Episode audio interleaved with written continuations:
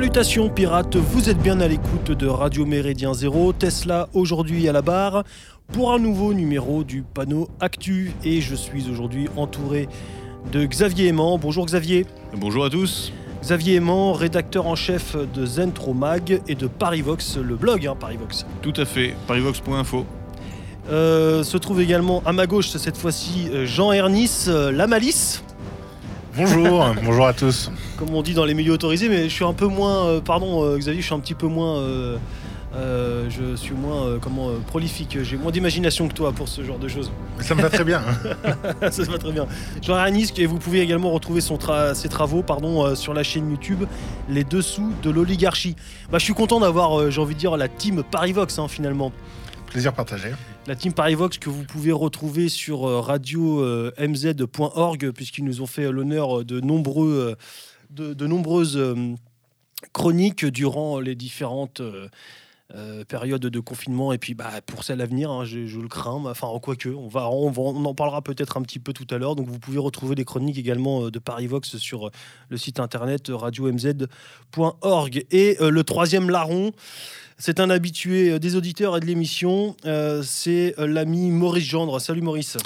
Bonjour à tous les hétéros cisgenres non racisés qui nous écoutent. Voilà. Et bonjour quand même aux autres. Ouais, c'est bien. Ça, c'est ton côté, tu vois, euh, démocrate. Tolérant. C'est bien. Tolérant.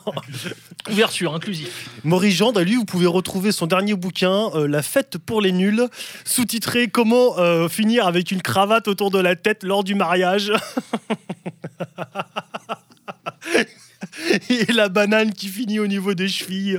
Enfin bon, là, c'est des, c'est des- ouais, ça, c'est des références un peu privées. euh, Excusez-nous, chers auditeurs. Et puis, on salue Thibaut, hein, Maurice. Ouais, on salue Thibaut. Ouais. On salue Thibaut, euh, qui devait être présent aujourd'hui, mais qui malheureusement n'a pas pu le faire. Mais enfin, c'est pas Achetez son livre, Soros l'impérial. Soros l'impérial, exactement. Euh, Précipitez-vous sur son ouvrage. on avait fait une émission d'ailleurs à la- à l'occasion de la sortie de son ouvrage que vous pouvez là aussi retrouver, Soros l'impérial. Salut euh, Thibaut, on te salue bien bas.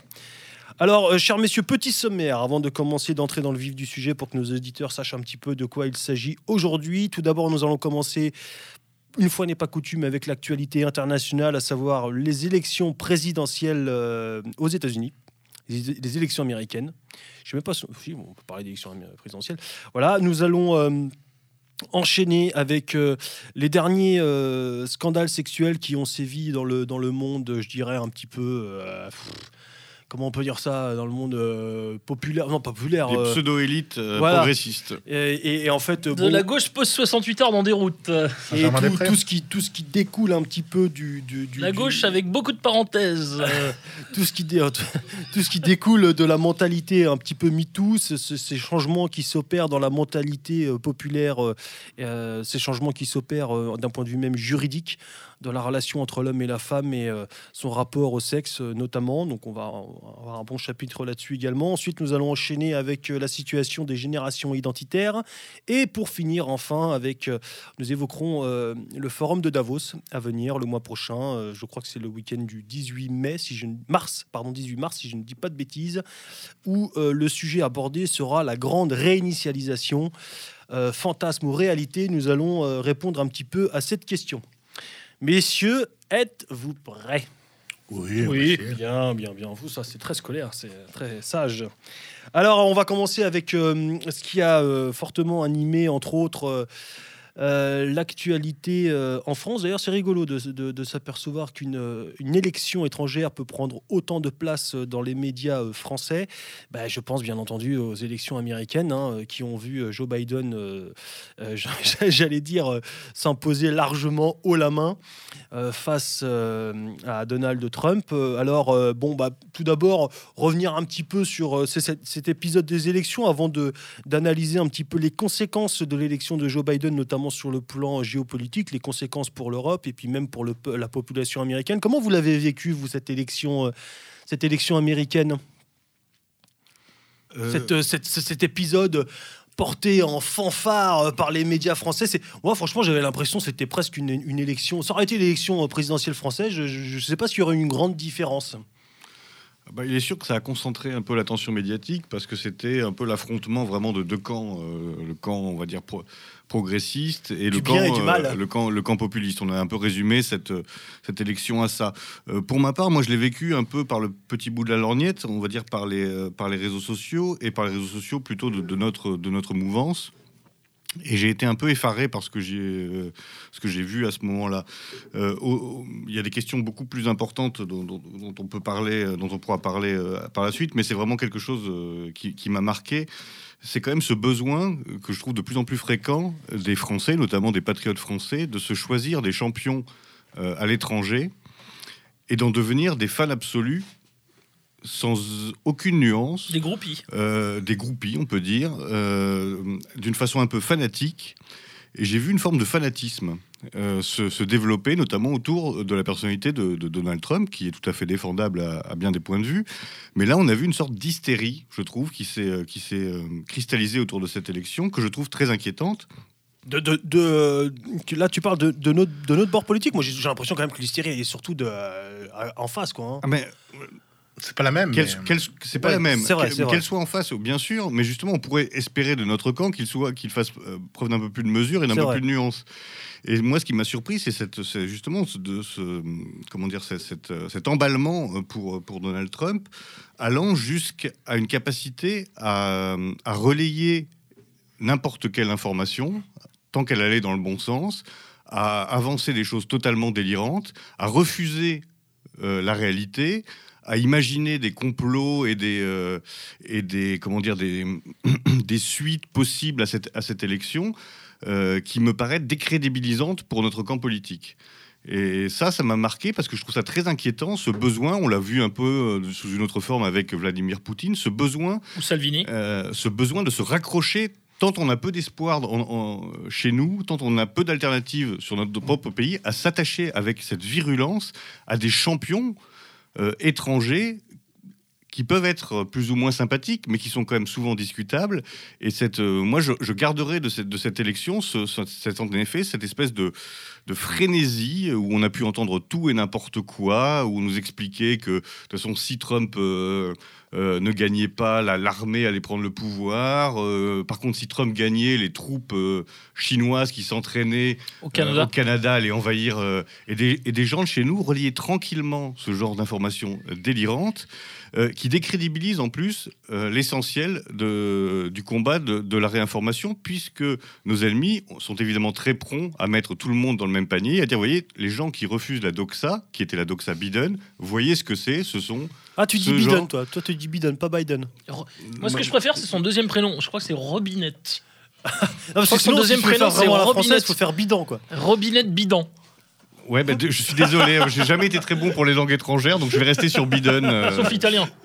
euh, oui, oui, pardon, sauf italien, où je suis tout à fait brillant, comme tous mes camarades euh, qui- Pardon, peuvent m'écouter le savent. Je t'ai interrompu, j'aurais pas dû. Pardon, Xavier. Non, non, mais c'est- Pour, terminer. Je- je- oui, voilà, j'ai j'ai un peu pris les choses par le, par le petit bout de la lorgnette, mais comme c'est un peu le, le- le milieu dans lequel, évidemment, on, on baigne, etc., ça- moi, j'avais trouvé ça inquiétant, cette, hystérie, cette cristallisation sur, euh, sur, sur, sur cette élection, qui emmenait justement à, à- comment dire, à perdre tout son sens de la critique et le sens de la mesure dès que c'était pro-Trump. quoi. Et je crois que c'est inquiétant parce que ça décrédibilise le combat, de la- le vrai combat de réinformation, le vrai combat de mise en, en, en perspective, et- etc. Il faut arrêter avec les, avec le, avec les armées chinoises qui se, pré- qui, se, ouais, qui se préparent à envahir. euh, Bah, déjà qu'elles envahissent les. PMU parisiens. Euh, Maurice. Euh, oui, non, bah, je mettrais juste un bémol à ce que dit Xavier euh, sur le, fond. Il a raison, évidemment, mais euh, je comprends beaucoup de camarades en fait qui sont vraiment dans le désespoir. Aujourd'hui, il faut être clair. hein, Il y a beaucoup de nos camarades en France, peu importe les formations, les groupes politiques, les mouvements, qui sont désespérés. Et à juste titre, certains ont vu, et je, fais partie de cela hein, d'ailleurs, que le pire qui pouvait arriver aux États-Unis était une élection de Biden, est arrivé.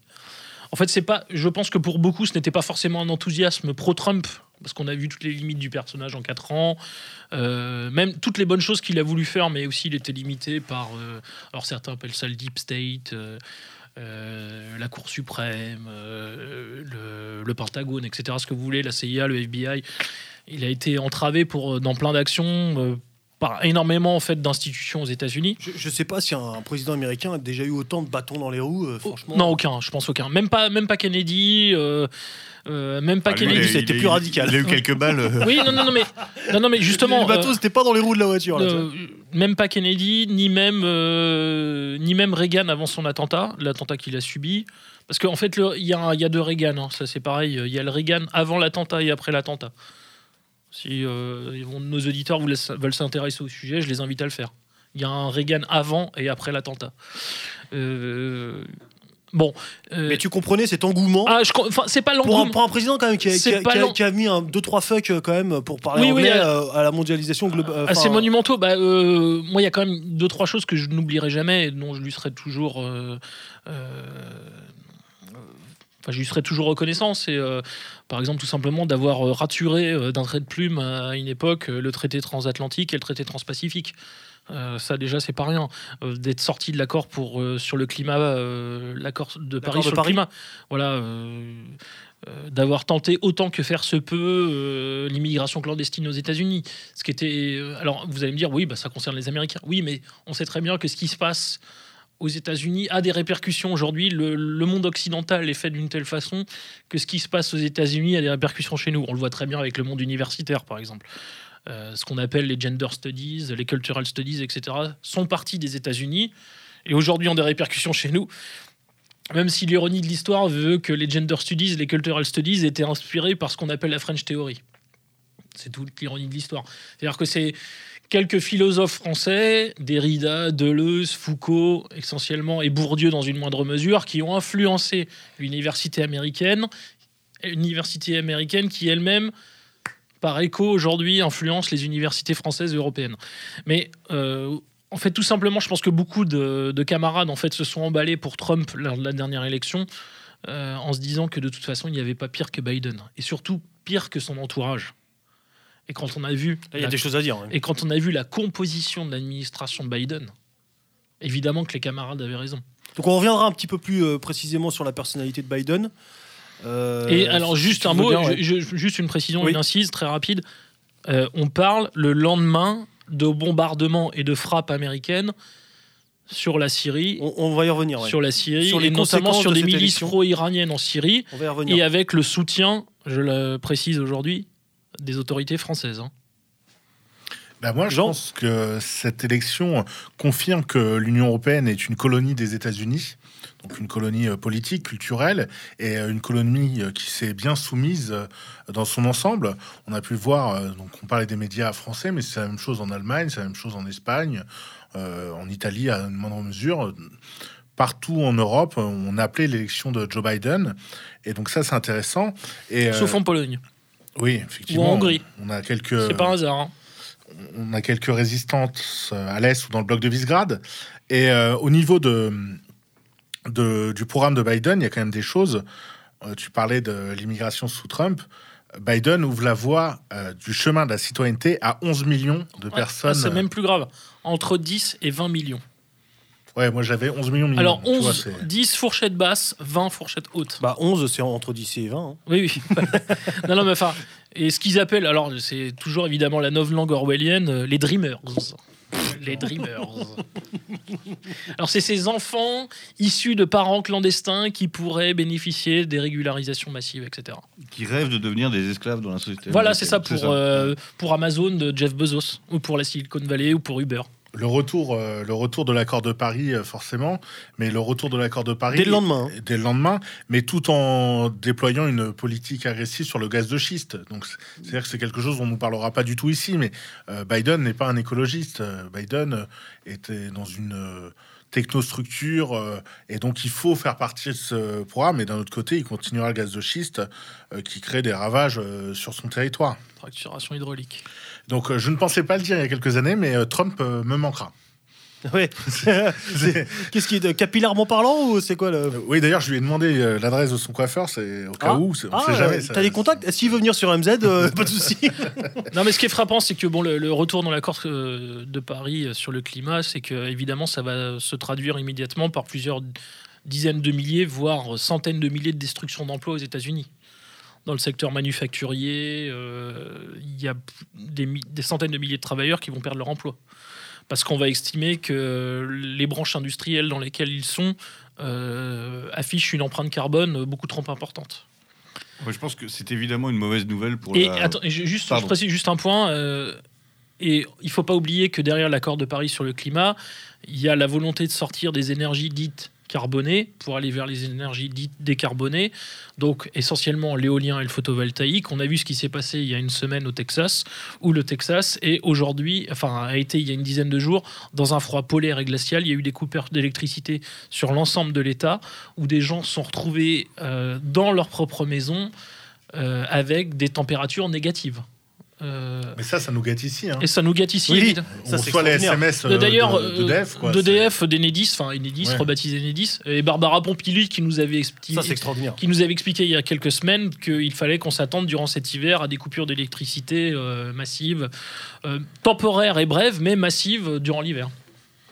Non, mais je disais, la défaite de Trump est évidemment une mauvaise nouvelle pour les, pour les classes euh, populaires et moyennes euh, blanches américaines. Ça, c'est, ça, c'est une Au-delà des classes blanches, hein, d'ailleurs. Euh, oui. mais, des ouvriers, des travailleurs, en fait. Des classes Mais essentiellement, quand même. À mon oui, oui, essentiellement, évidemment. La Rose Belt. Hein. Ça, c'est, une mauvaise nouvelle parce qu'en effet, le, que le pire soit arrivé, on, est presque tous, tous d'accord là-dessus. Après, ce qui est intéressant, c'est de voir ce que c'est. Parce que si j'étais américain, j'aurais sans doute voté Trump.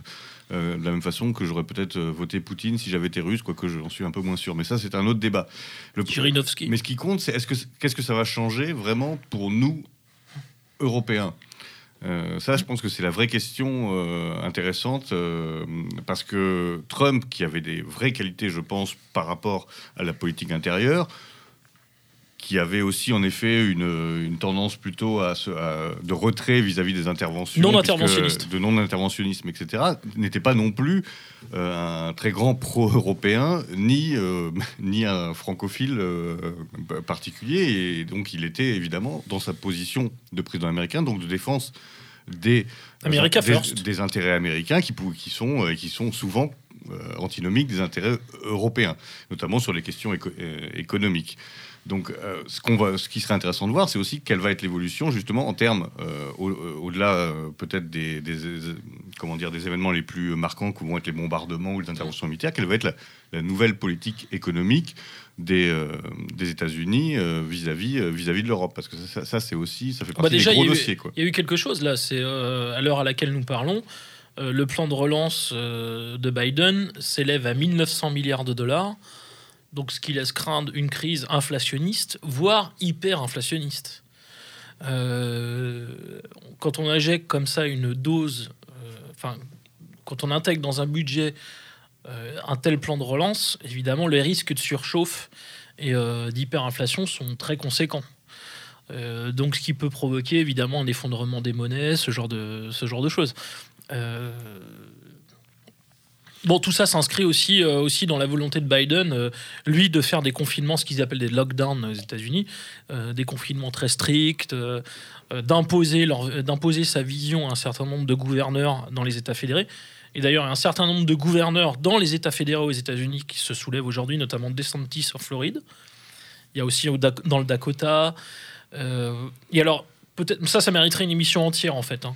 Même sur les velléités sécessionnistes. Hein. Voilà, ce que j'allais dire il y a aujourd'hui, en fait, le sécessionnisme a le vent en poupe aux États-Unis. C'est quelque chose dont on ne parle absolument pas en France, ni en Europe, mais les velléités sécessionnistes sont absolument énormes aux États-Unis aujourd'hui. Je pense que ce que disait Xavier est intéressant, c'est quelles conséquences ça va avoir sur nous Européens. Et sur nous Européens, moi j'y vois un grand danger, c'est qu'on avait des chefs d'État, notamment euh, le nôtre, Emmanuel Macron, qui ne voulait pas travailler avec le grand méchant Trump, et là, euh, qui dès les premiers jours euh, et dès la prise de position... avant même sa prise de pouvoir officielle. Avant même sa prise de pouvoir, on a des, des, chefs d'État qui se sont réjouis de cette élection, qui ont dit le partenariat européano-américain, je sais pas comment on peut l'appeler, est de retour, alors que c'est pas un partenariat, en fait, c'est un, un asservissement de, de l'Europe euh, c'est toujours à On a vu avec Alstom, on l'a vu euh, dans le nombre d'entreprises qui ont été pillées, qui ont été euh, pillées par la CIA, notamment au niveau du renseignement pour piquer les contrats. On sait que Airbus est sous le coup de de, de- de mesures délirantes aux États-Unis. Et ça, ça va pas changer, ça va continuer. Et avec la complicité de nos chefs d'État. Et il y a eu ça aussi euh, là très récemment avec les, les bilans euh, de santé. Oui, oui. 500 000, Euh, c'est ça qui, ouais, qui se répartissent sur les, sur les. En fait, non, il y a. euh, bon, je fais une toute petite Les parenthèse. c'est- sont, gérés par Microsoft. Voilà, et c'est la, la CPAM, qui, la, la- la caisse d'assurance maladie euh, française, qui a dit euh, non, non, on, on vendra pas ces choses-là, qui, qui- qui ont refusé. mais il y a quand même eu des fuites. euh, en- 500 000 dossiers, je crois. hein. Tu voulais rajouter quelque Ouais, chose, non, Jean, après, pardon? euh, ce qu'on, dans, dans ce qu'il faut voir aussi, c'est que le euh, Biden va rouvrir son pays euh, aux pays musulmans. C'est-à-dire que les musulmans ne pouvaient plus émigrer aux États-Unis. Là, ça va Certains être- pays seulement. Oui, certains pays, euh, bien sûr. Mais d'un autre côté, c'est le même qui va aller bombarder la Syrie. Donc, euh, c'est-à-dire que montrer Trump comme euh, l'ennemi des Arabes, euh, c'est pas lui qui a été les bombarder non plus. Qu'est-ce qui se passe là? Vous parlez de bombardement en Syrie là depuis tout à l'heure. Qu'est-ce qui se passe en ce moment? Euh, c'est hier, donc à l'heure à laquelle nous parlons, à laquelle nous enregistrons, il y a eu des bombardements euh, américains sur la Syrie. Notamment, on dit que, les, que Biden, en fait, a- enfin, que les Américains ont frappé. Alias Bidan pour euh, Bidan. Biden pour certains. Robinette. Bidet. Voilà, euh, alias euh, l'amoureux des jeunes filles euh, très jeunes ou très vieilles d'ailleurs, on ne sait pas. Ou des, des vieilles jeunes filles. Ou des vieilles jeunes filles, enfin, compliqué. Hein. Donc il aurait allés, euh, frappé des milices ouais. pro-iraniennes en Syrie euh, avec l'assentiment euh, et euh, l'enthousiasme euh, des chancelleries occidentales, enfin et européennes On parle notamment. d'une vingtaine de morts déjà. Oui, oui. Mm. Euh, je rappelle quand même qu'à part l'é- l'épisode euh, qui était euh, évidemment euh, grotesque et abracadabrantesque, qui était, qui, qui était fait pour, pour l'être, hein, quelques mois seulement après l'arrivée de Trump à la Maison Blanche, euh, où on avait frapp- prétendument frappé une entreprise, euh, une, une usine chimique avait été désaffectée, où les Américains avaient eux-mêmes prévenu les Syriens, voire prévenu les Russes, je crois. On n'a pas du tout assisté à ça pendant 4 ans. C'est-à-dire qu'on Ah a eu un président pendant 4 ans qui n'a pas moins, déclenché ouais. une guerre, Ouais. si ce n'est une guerre commerciale et qui était parfaitement légitime pour le coup avec la Chine. Mais sinon, on a un homme qui n'a pas déclenché de guerre et qui en plus avait même entamé des pourparlers avec euh, notamment la Corée du Nord. Il faut jamais l'oublier quand même. Ça, sur le point géopolitique, effectivement, la relation entre les États-Unis et la Chine va, va très largement, je pense, euh, arbitrer euh, l'échiquier mondial ces, ces prochaines dizaines d'années. Moi, je, Euh, moi, je suis de juste- ceux, je suis de ceux qui pensent qu'aujourd'hui, les Chinois, le Parti communiste chinois, euh, les, les membres du Parti communiste chinois, notamment Xi Jinping et ses- son entourage proche, ont désormais un homme à eux dans le bureau ovale. hein. Très clairement. Mmh. Notamment on, en on va- raison. on va tous les niquer. hein. Ouais, non, on va tous les niquer, ouais. Notamment en raison des dossiers que les Chinois ont sur le fiston Biden, Hunter. Ah oui, bah ça, oui, ça, il y a des choses à dire sur le fiston. C'est du, pur compromat, essayer. Très euh, rapidement. pas, pas russe, mais Jean chinois. Là. Je pense qu'il est important aussi de parler de la vice-présidente de Biden, Kamala Harris, dont le mari est avocat, un avocat euh, fameux euh, qui a notamment. Douglas euh, c'est ça, je crois. Ouais, j'ai pas son nom, donc je vais pas dire de bêtises. Il aime sa meuf retenu. Et euh, Non, cet homme-là a euh, été l'avocat notamment de footballeurs américains de la Ligue de football euh, nord-américaine, donc un homme influent, dont le beau-frère est le directeur juridique de Uber. Donc on en parlera peut-être tout à l'heure dans le forum de Davos. Donc le monde de demain se prépare avec des gens qui sont manettes pour le préparer. Quoi. Sous, sous couvert de LGBT et compagnie. Mm. Xavier? Bah justement, j'avais juste euh, une chose à dire qui ne pourra pas être en tout cas enlevée au crédit de Biden. Biden, Euh, c'est quand même d'avoir signé l'arrêt de mort du, du sport, fé- du sport féminin. Ça, c'est quand même. Ah oui, avec les transgenres qu'on pourra pas lui Ah oui, ça, c'est qu'on- formidable. qu'on pourra pas lui reprocher puisqu'on essaie de nous l'imposer à toute force. Donc lui a signé son arrêt de mort en acceptant Bon, je veux qu'on garde le beach volley quand même. en, en acceptant que les euh, pas, pas en bikini, hein. en Que- burkini, je veux dire. que les athlètes Non, non, en bikini. que les athlètes donc dits transgenres donc euh, se sentant et étant en cours de transformation En pour, transition, s'il te euh, plaît. pour devenir femmes puissent participer aux épreuves féminines. Donc ça, euh, on voit déjà euh, Le progrès, quoi. les- le progrès que ça représente et surtout la catastrophe que ça représente évidemment pour le sport féminin puisqu'on va avoir des euh, personnes, je ne sais pas comment on peut les appeler, euh, totalement disproportionnées qui vont participer à, à des compétitions. Donc on va avoir des quatrièmes couteaux masculins Non, mais les records vont tomber. qui vont euh, battre euh, les championnes féminines, qui vont faire tomber en effet tous les, euh, tous- tous les, re- tous les records. On va voir des, des gens de 2 m 10, 110 kilos jouer dans des équipes de basket féminine, etc. Ça va être euh, tout à fait euh, folklorique. On, est dans, le- on est dans le grotesque, on est dans le pathétique. Euh, Et- qui et est en fait, pour confondre euh, identité de genre, expression de genre? Je sais bien, mais ce que je sais, c'est que on a, on a quand même déjà des témoignages qui sont euh, au niveau justement, même si on se place d'un point de vue féministe assez euh, assez terrifiants, c'est-à-dire des, des- des jeunes femmes qui font du MMA Oui, qui, qui se se font, se font démolir, ouais. face, à, face à des hommes et qui, euh, Qui se font démolir. qui frôlent, qui, qui frôlent la mort. Qui frôlent la mort, ouais. On a- on a- Pas plus tard qu'hier d'ailleurs. Donc, donc on, on voit là euh, l'aboutissement euh, délirant de cette, de cette, de cette idéologie. euh, et Biden a fait ça, euh, pareil, dans les tout premiers jours. C'est son euh, premier dé- dans les premiers décrets qu'il a signés. Oui, ça fait partie des premiers dans, décrets. dans- ouais. dans- dans les urgences de son, de son mandat. Voilà. Donc Non, ça, je là, pense que c'est assez une- significatif. Mais en fait, on a, on, on clairement une alliance. En fait, Biden, c'est clairement une alliance en fait de deux facteurs. C'est ça qu'il faut euh, vraiment comprendre. Mais en fait, qui sont intégrés dans un seul et même facteur. C'est la gauche woke la plus cinglée.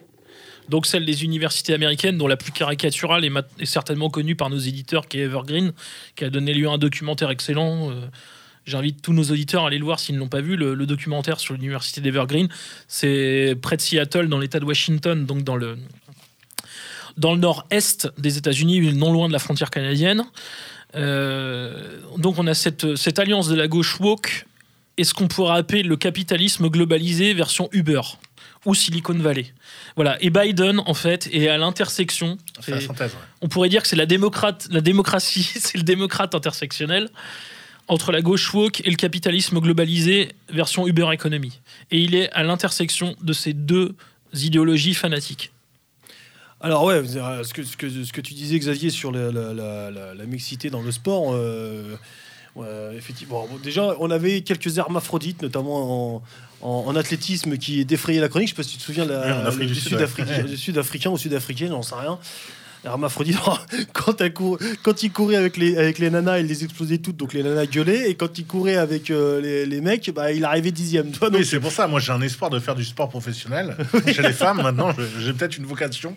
Je Ouais. remercie Biden. mais, mais vivement, Fais-toi vivement, pousser les seins. vivement les prisons mixtes, hein, si on veut pousser le truc jusqu'au bout, vivement les prisons mixtes. Et ils ont fait des essais en Oui, Floride. c'est déjà arrivé. ouais. et c'est, ça a Ça, été un évidemment, ça a, véritable très mal, carnage. ça a évidemment très mal tourné. ouais. Ça a été un véritable carnage. Dernière chose pour clôturer ce, ce- ce chapitre. Alors, quid un petit peu, si vous voulez, de cette population euh, euh, à laquelle. Parce que, bon, et là, je rentre dessus, là-dessus, je renvoie les auditeurs à une précédente émission sur Méridien Zéro, très ancienne, hein, euh, avec Alain Sanders, euh, intitulée de mémoire euh, Y a-t-il une Amérique qu'on peut aimer?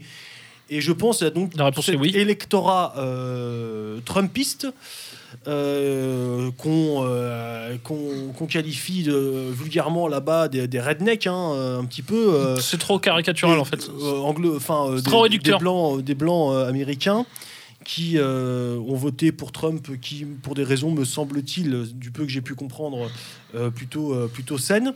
euh, et qui ont euh, hurlé au scandale évidemment électoral et euh, au- Légitimement. Au, vol, au vol électoral. Alors on va pas revenir là-dessus parce que, enfin, selon moi, hein, élection c'est un synonyme de tricherie. hein. Donc, Oui. euh, que ce soit en France ou en Non mais là ça c'est que ce soit pour cette Les, élection-là. les- les celle uns de- ont mieux triché que les autres. Voilà, Voilà. c'est ça. Genre, euh, Trump aussi a été élu un peu chelou. euh, bah, bon, attends, mais Alors, juste, juste, ouais. attends.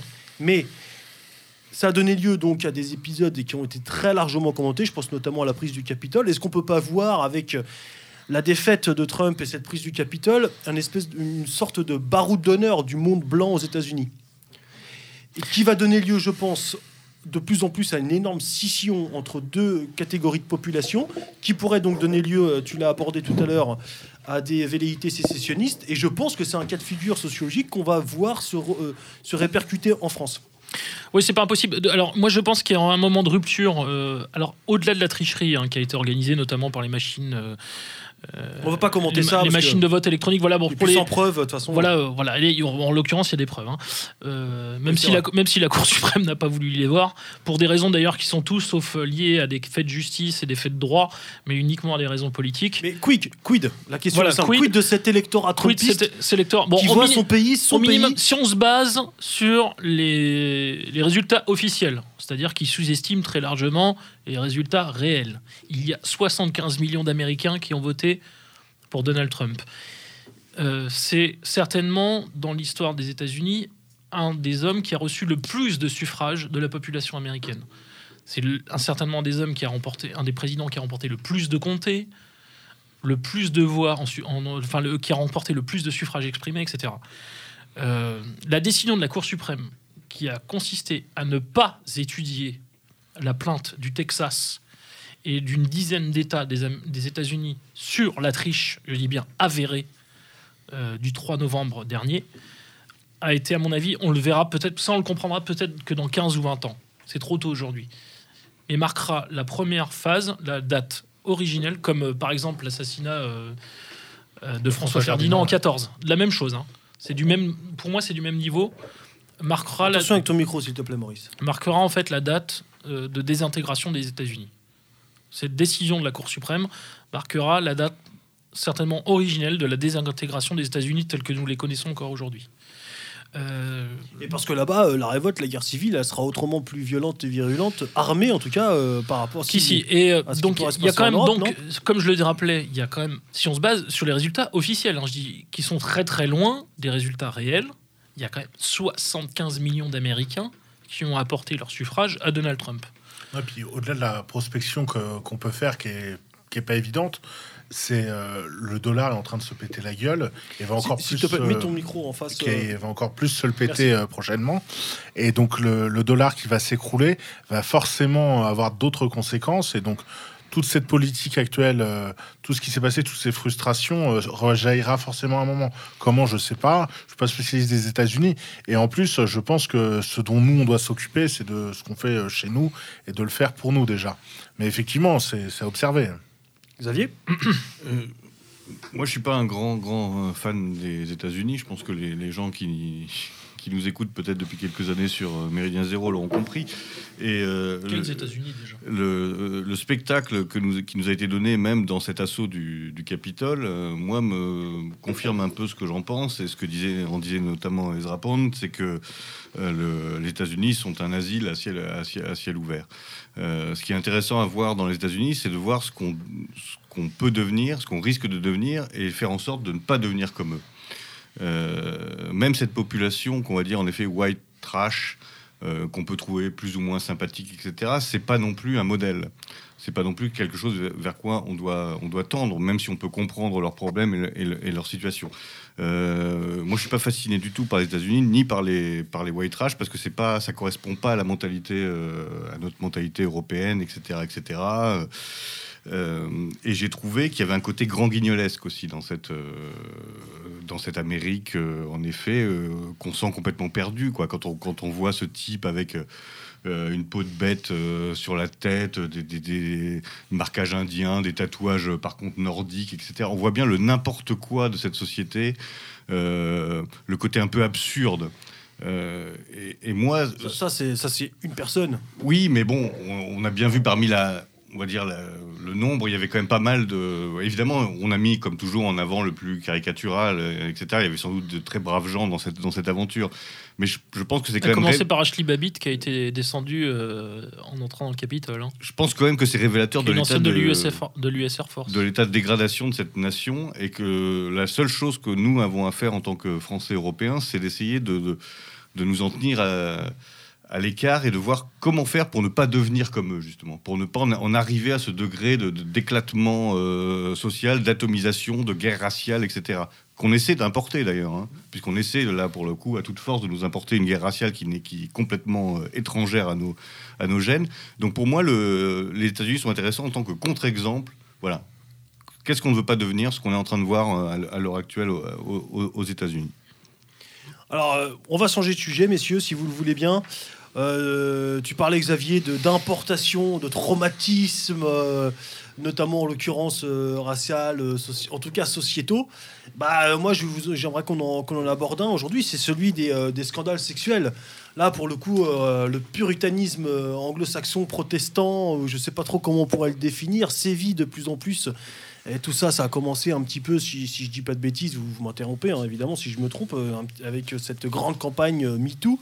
Et euh, ce, combat, en tout cas, des féministes qui veut que euh, le, patriarcat, l'homme blanc, euh, bah, il, est, il est responsable de tous les maux de la société. Donc on voit ces derniers temps des personnalités jetées en pâture, à raison ou non d'ailleurs. hein, les personnes que je, vais, que je vais citer pour parler des dernières en date, il faut pas oublier qu'elles sont toujours présumées innocentes. Je pense notamment euh, euh, à Richard Berry, à PPDA, à Gérard Depardieu, euh, ou bah voilà, qui sont accusés de viol, à tort ou, pas d'ailleurs. Mais il y a également des gens de notre de notre de notre gouvernement. hein. je pense à Monsieur Darmanin. Tron a été condamné récemment pour agression sexuelle.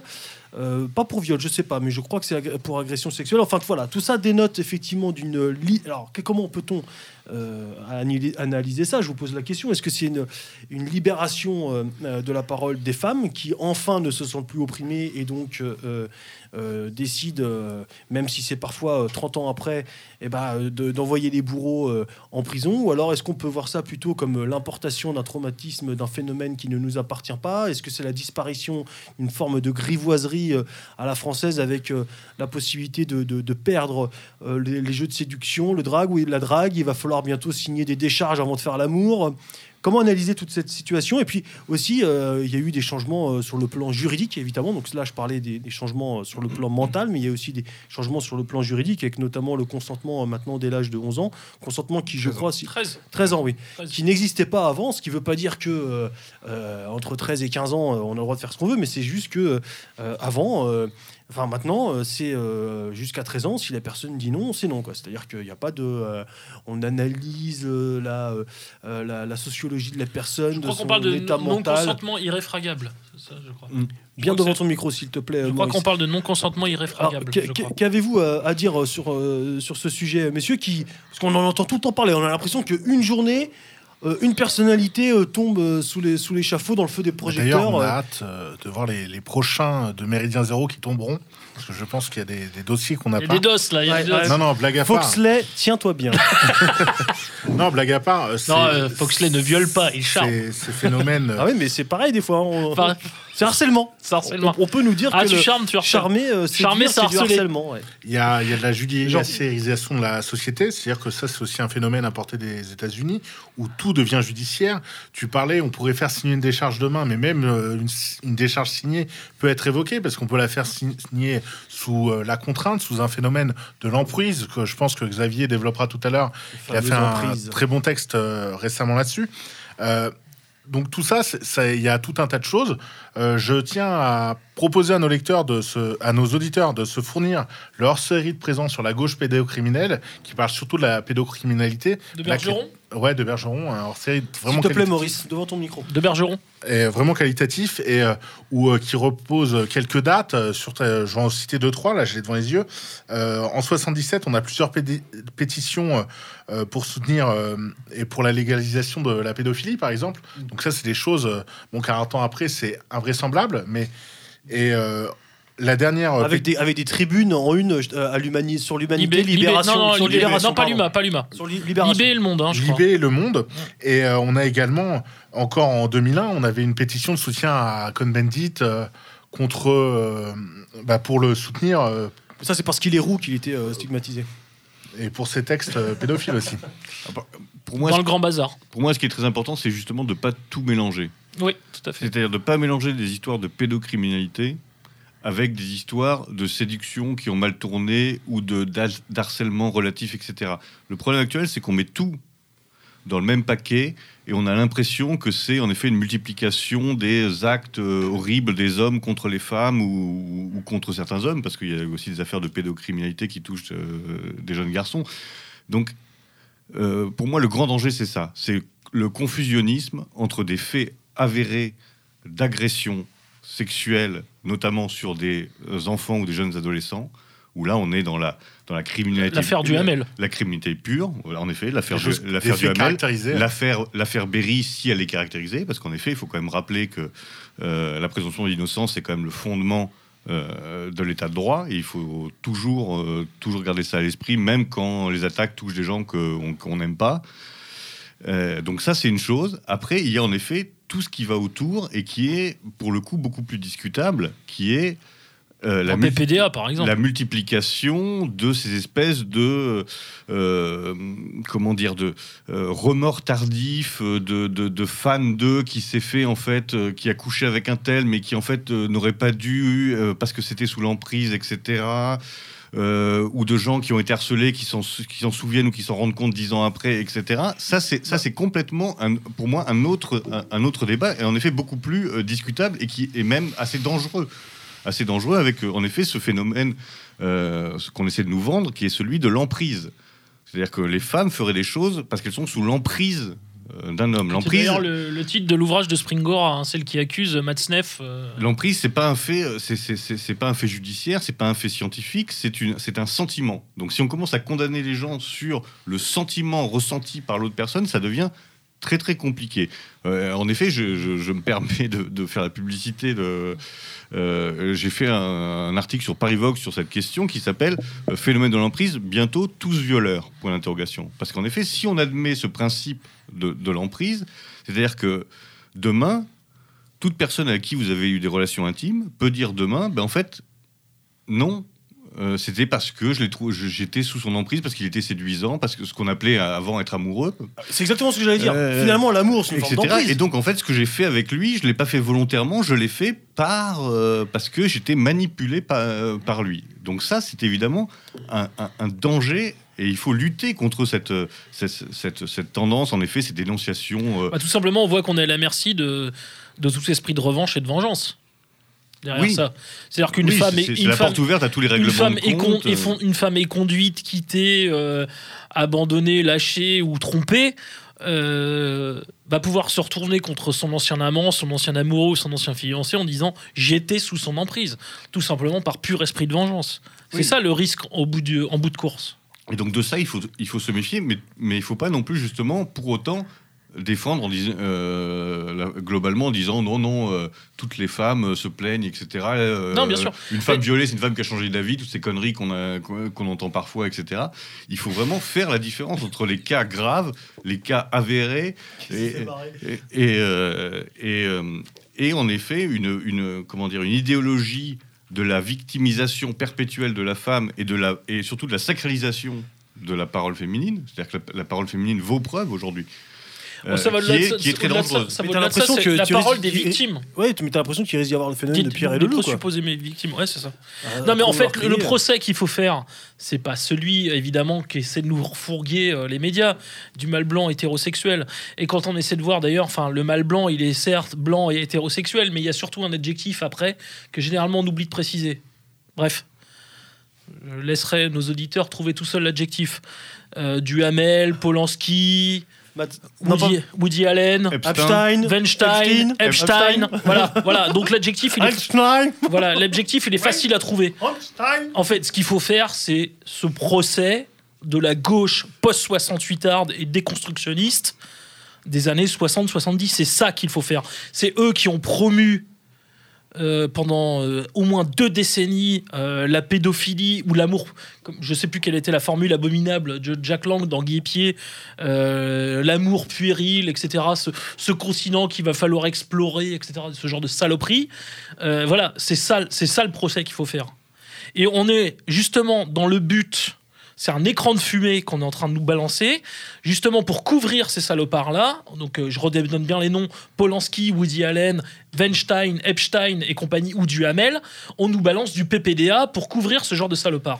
Voilà, c'est ça en et fait. encore, sur Weinstein, euh, on parle d'actrice d'Hollywood. Et encore, oui, et, même sur- sur Weinstein, effectivement, même sur Weinstein, je mettrais un bémol, Bon, parce qu'il y a une grosse différence entre les Epstein et Weinstein- Weinstein. Voilà, entre les, accusations de Rose McGowan qui tiennent franchement la route et celle de l'autre cinglée d'italienne dont j'ai oublié le nom, Dario Ar- euh, Asia Argento, la fille de Dario. euh, qui elle a été violée mais qui est revenue euh, 5, 10, 15 fois le revoir quand même. hein. C'est pas la même chose, effectivement. Oui, encore une fois, il faut faire très attention. À, il faut faire très attention à, à- à ça. C'est-à-dire que c'est pas la même chose un, un homme euh, euh, mûr, mature, qui va euh, dans le lit euh, d'un gamin de 10 ans euh, dont il est le beau-père, et une, euh, une actrice de 25 ans qui accepte euh, La promotion un, canapé. un rendez-vous dans la chambre d'hôtel d'un pro- producteur et qui dix ans après, parce qu'elle n'a pas eu le rôle ou que le rôle était moins bien payé, explique qu'elle- a été. euh, C'est ça le risque, c'est de mettre tout dans le- sur, le même plan et dans ce cas-là de banaliser, C'est évidemment fait de exprès. banaliser le premier qui est évidemment 100 fois, 1000 fois plus grave que le second. Et c'est pour couvrir. C'est pour couvrir. C'est comme dans l'affaire Epstein, on nous balance tous les noms et celui qu'on balance le plus, c'est celui du prince Philippe. Et le prince Philippe qui a un défaut par rapport à tous les autres, c'est qu'il n'est pas.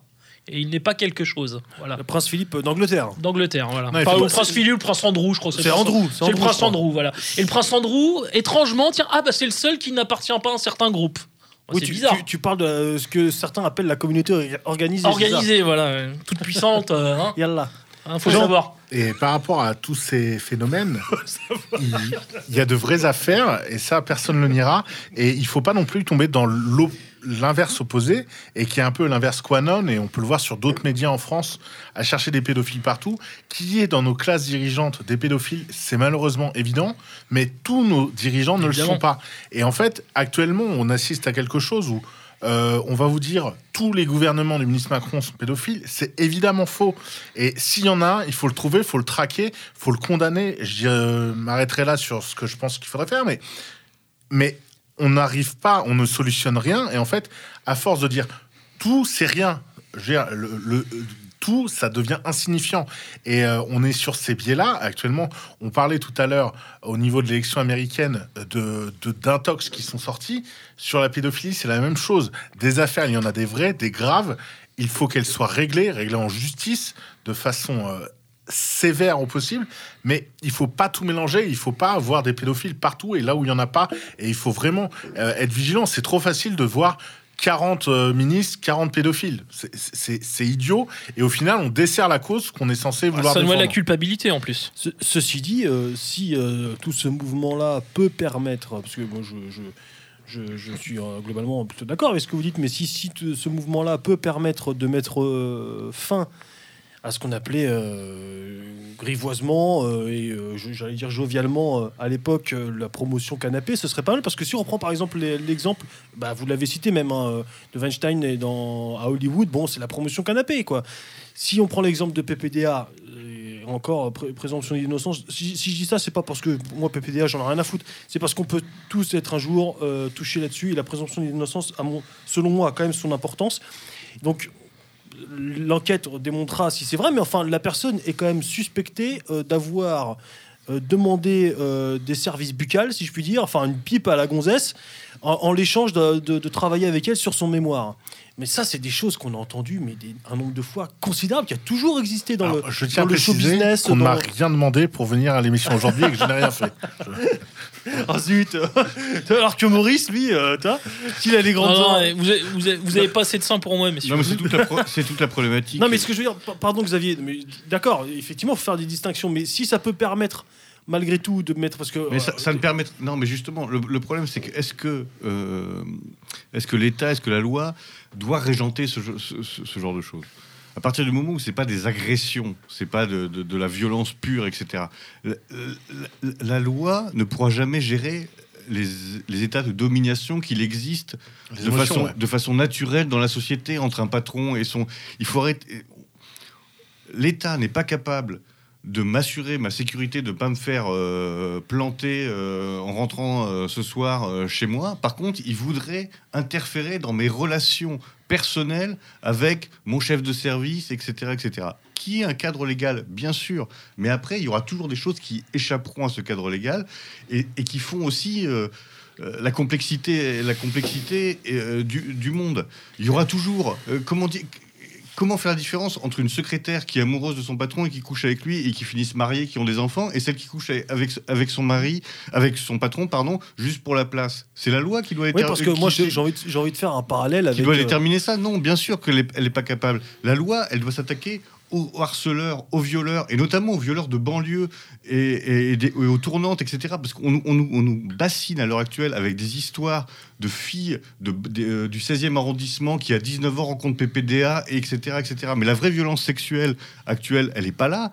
Elle est dans les banlieues, elle est avec des tournantes, avec des agressions sexuelles, avec de la prostitution On euh, pense, euh, organisée, obligée, etc. On, on- et, et on sur pense ça, au gang pa- pakistanais à Londres, À et- Londres, et, à Rotterdam. et au sort de, de Tommy Robinson. À et- et Rotterdam. sur ça, curieusement, on, on est quand même, euh, on, de- ent- on en quand même, Ouais, mythique, entend quand ouais. même pas grand chose. Et je pense que ça fait partie du, ça fait partie du processus de, de- de masquer les vrais, la réalité de la vraie violence sexuelle euh, euh, horrible, physique, concrète par en effet des histoires euh, entre écrivains, écrivaines, euh, euh, qui s'est fait séduire par. euh, c'est de la bullshit ça. le- le- et, et donc Rock and roll. il faut, il faut, pas, il faut en effet garder à l'esprit les vraies problématiques et, et pas se laisser intoxiquer par des histoires en fait qui concernent trois personnes euh, euh, germanopratines. euh, voilà.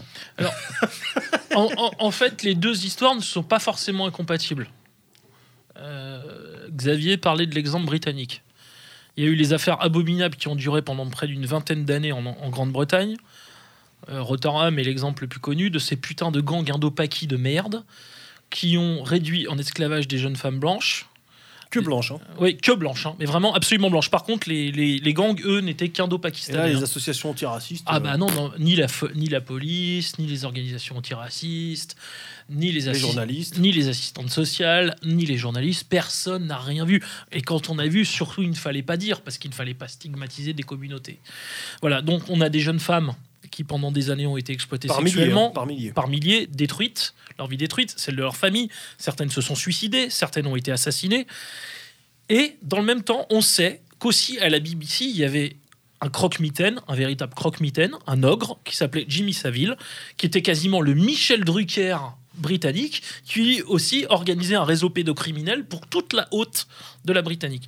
Donc en fait, aux deux extrémités de la société, la racaille d'en bas et la racaille d'en haut, c'est comme toujours, travail main dans la main. Et certains pensent même que par exemple dans les réseaux de Rotterdam et de d'autres villes de Grande-Bretagne, les gangs indo-paquis ont fourni des jeunes femmes aux salopards de la haute de la BBC. Donc en fait, il faut pas opposer les uns aux autres, ils sont complices. Ils sont complices. Tout, tout comme le, le- le fils de, de Michel Fourniret, euh, il y a à peine un mois, euh, a déclaré à la justice que son père euh, lui Était aurait- membre d'une loge. non, lui aurait dit qu'il fournissait aussi des jeunes filles. Et puis alors je ne sais plus, je crois que c'est Fourniret dont Et on dit trou, dont- je, je crois que c'était Fourniret dont on disait qu'il était membre d'une loge et Mm. qu'il était à un haut degré d'une loge maçonnique et qu'il fournissait, vous me pardonnerez l'expression, en chair fraîche, des membres de la dite loge. Alors moi, moi ça, ça, me fait faire un petit peu le parallèle, le parallèle aussi. C'est vrai qu'il faut, il faut, il faut savoir un petit peu faire la distinction entre différentes choses parce que on a vu nous aussi euh, pas mal de nos camarades euh, qui, au moment de, bah, de leur divorce, hein, malheureux, euh, se sont fait traîner devant la justice parce que les femmes ont dit oui, mais vous savez, celui-ci, en plus de ça, il avait tel ou tel engagement politique, tel ou tel engagement militant, et donc les mecs se sont fait, se sont fait, on, on en a connu, se sont fait envoyer, euh, enfin, pour euh, si vous voulez revoir leur gamin, ils étaient obligés de passer par plusieurs années de, de suivi psychologique ou voire même euh, psychiatrique, ne serait-ce que pour leur engagement euh, politique. Et c'est vrai que ça peut donner lieu à des à des dérives de, judiciaires absolument graves. C'est-à-dire qu'une femme, en fait, il lui suffit simplement, si un jour elle veut se venger de son mari, d'apposer euh, le mot viol ou harcèlement sur son sur l'homme, et puis voilà quoi. Déjà la, réputation est faite, mais en plus ça peut aller ça peut aller trop loin quoi. Bah, c'est ce que l'excellent euh, Patrick Goffman euh, aurait appelé une vengeance de femme. Voilà. Mhm. Non, mais moi, j'ai eu le cas au niveau euh, Ah, professionnel. t'as- euh, Non. ah, elle avait quel âge? Elle avait quel âge? un collègue, euh, divorce, Ah, chacun- c'est chacun un son collègue, truc. Un collègue. divorce qui se passe très mal. Et euh, sa femme dit en plus, il touche les gosses. Le gars, Oh n'a- putain, la salope. le gars est convoqué euh, chez le, le juge d'instruction. Ah, vous touchez les enfants. Le mec pète un câble, il insulte le juge, il insulte son ex-femme. Euh, le- C'est pas la meilleure chose à faire. Non, mais, Mais bon, c'est une réaction euh, épidermique euh, d'un homme énervé et euh, ben, il part au trou en préventif, quoi. Au final, au bout de quelques semaines, il est innocenté. Mais bon, euh, bon déjà, t'es au trou pour pointeur, c'est moyen. Bah, en gros, tu risques ta vie, quoi. tu- t'es- t'as un- toute ta vie, tu seras marqué d'un doute parce que les gens diront malgré tout, s'il y était, il y avait quand même quelque chose, alors qu'il n'y avait rien du tout. Il n'y a pas de fumée sans feu, comme disent monde. Et, et ça, c'est atroce. Et, euh, En 39, et 45, sa on dit- non, est détruite, quoi. Sa vie est détruite à ce mec. Et euh, c'est euh, bon pour le coup, il a gardé, il a obtenu la garde de, de- de ses enfants maintenant, mais on est sur des, des choses. euh, sa vie est détruite malgré tout. Oui, oui, ça peut donner lieu à de très très grosses dérives. Mais Ça, c'est- sûr. La problématique est celle, en- en- encore une fois, qui se retrouve dans beaucoup de domaines, c'est l'hystérisation de notre société. C'est-à-dire qu'on n'est jamais capable de mesure. On est passé d'une époque où, en effet, la, la voix des victimes était peut-être pas assez entendue, où, en effet, il y a avait... des enfants aussi. Et des enfants, à l'inverse, total, où euh, la voix de l'enfant, la voix de la victime ou de la victime présumée devient toute puissante. On est incapable de, de, de mesure, de nuances, et on passe d'une hystérie, ou en tout cas de- ou d'un non-dit, à une hystérie. Et là, c'est le cas actuellement. C'est-à-dire qu'en effet, euh, c'est sans doute très bien que, que des, gens qui ont été victimes de, de, choses abominables, parce que euh, faut dire ce Ah, quand on c'est, sûr, quand euh, on entend le, parler témoignage de la fille Kouchner, euh, oui, c'est abominable. puisse- parler aujourd'hui. Le problème, c'est qu'on on n'arrive pas à cadrer ça dans une, dans, dans- dans une certaine mesure et qu'on est prêt de tout d'un coup à écouter tout et n'importe quoi de la même façon et à le relayer médiatiquement euh, sans aucun contrôle. Euh, les, filtre. les accusations euh, apparaissent dans les médias avant même d'avoir fait l'objet d'une simple, d'une simple plainte. Ça, c'est quand même aussi dan- dangereux. C'est-à-dire qu'en fait, n'importe qui peut souiller la réputation euh, de qui il veut s'il a un peu de relais médiatique. Et donc, on, on est dans, en effet dans le jugement, dans le jugement médiatique dont on ne se remet, euh, euh, comme le disait Jean, euh, jamais. Parce que ça, c'est euh, même si demain Richard Berry est complètement euh, Innocenté. euh, innocenté, Mm. il se remettra jamais de ça. Bah, déjà, ils ont déprogrammé son film. euh. Ils ont déprogrammé un film sur France Télévisions, je sur crois. France Télévisions, euh, à titre préventif. Tout simplement ce qu'il apparaissait dedans, ouais. C'est délirant. Mm. Par contre, euh, alors moi je mettrais quand même un, un petit bémol à ce que vient de dire Xavier. C'est-à-dire que c'est vrai, sauf pour les gamins des classes populaires. Maître Hélène Grimaud, qui est une, une avocate euh, d'association euh, qui lutte contre la pédophilie, explique très bien que quand des gamins sont probablement issus de réseaux pédocriminels et qui sont issus des classes populaires et qui sont victimes en fait euh, de gens de la haute, comme on dit. Euh, là, étrangement, euh, on met systématiquement en avant la théorie de ce qu'il est convenu d'appeler les faux souvenirs, la fabulation, le mensonge, la manipulation par les parents de l'enfant, etc. euh, pour, euh, pour, ti- pour soutirer de l'argent prétendument à des gens issus de la haute. Euh, donc c'est vrai qu'en fait on sacralise la parole de la victime, mais quand elle est issue d'un certain milieu social, quand elle est issue des couches populaires, c'est beaucoup plus compliqué. Euh, et là- là- je vous Tout dis, comme les prédateurs, dire, Tout comme les du pré- trou fournirait, bon, mais. bah, de toute façon, ce qui est très simple dans ces affaires-là, c'est qu'on le voit très bien. Euh, Dutroux, Fourniret, Émile Louis n'étaient, entre guillemets, pardon- vous me pardonnerez l'expression, mais n'étaient que les fournisseurs. Ils n'étaient que les fournisseurs.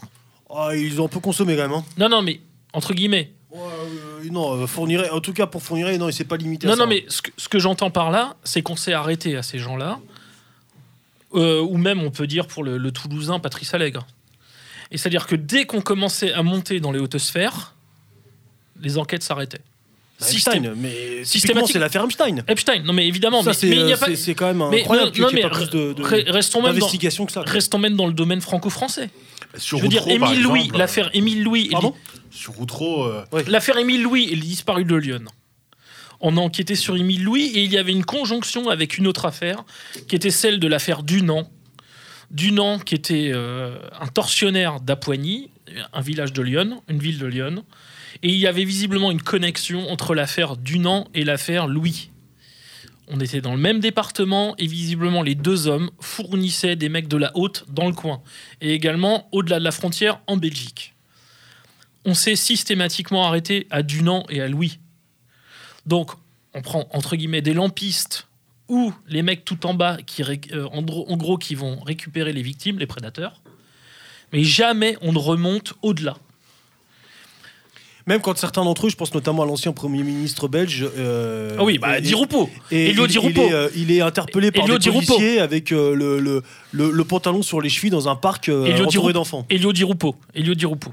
Bah, un des, une des seules personnes qui l'a mise en cause, c'est le, le député belge euh, Laurent Louis, qui l'avait attaqué directement à l'Assemblée, enfin au Parlement belge, euh, qui l'avait dit Monsieur le premier pédophile, il l'avait appelé. Monsieur le premier pédophile. Il, il est sûr qu'aujourd'hui, c'est- un sujet absolument tabou. C'est la meilleure façon de, de- de- de finir avec euh, euh, suicidé volontaire euh, dans, euh, Avec ou, trois balles dans le dos. Avec trois balles dans le Ou dos. euh, carrière détruite. ou donc, carrière détruite, oui. donc on a eu le gendarme Roussel. M'en fous, j'ai pas de carrière. On a eu le gendarme Roussel, on a eu le gendarme Roussel en Gironde quand il enquêtait sur les crimes d'Allègre. On a eu le gendarme Jambert qui enquêtait sur Dunant et sur Louis dans Lyon. Voilà, on a eu des cas effectivement comme ça de flics ou de gendarmes qui faisaient honnêtement leur boulot et qui ont eu leur vie soit détruite, soit leur carrière détruite, soit qui ont été suicidés étrangement euh, d'une balle ou faussement suicidés. euh. Xavier? Euh, Oui, alors je, euh, je voulais inviter les, auditeurs à, se référer à une, à une autre radio, mais qui doit se trouver actuellement en, archive, qui est Radio Courtoisie, où il y avait Feu euh, Popeye.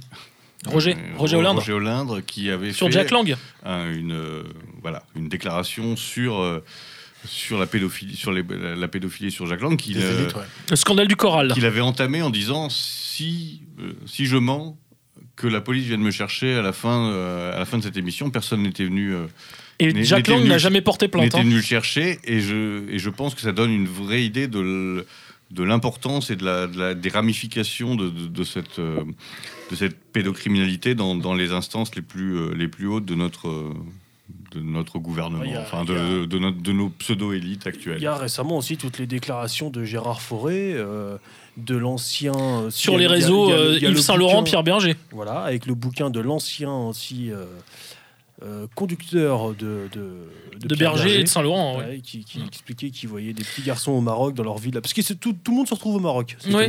Et, Et très, et et étrangement, Hollande, tous à Marrakech. Voilà, ce que disait Roger Hollande ne visait pas même explicitement Jacques Lang, quoi qu'il l'avait nommé, me semble-t-il, Oui, mais oui, il même l'avait nommé, visait hein. toute la clique socialiste, pour Mm. reprendre ses propos. Puis c'est une manière de d'avoir une pensée pour Roger Hollande, Oui. qui nous a quittés il y a plus d'un Qui n'a an, pas fait que ça. hein. Et puis, et puis ça ne, ça ne, Grand monsieur.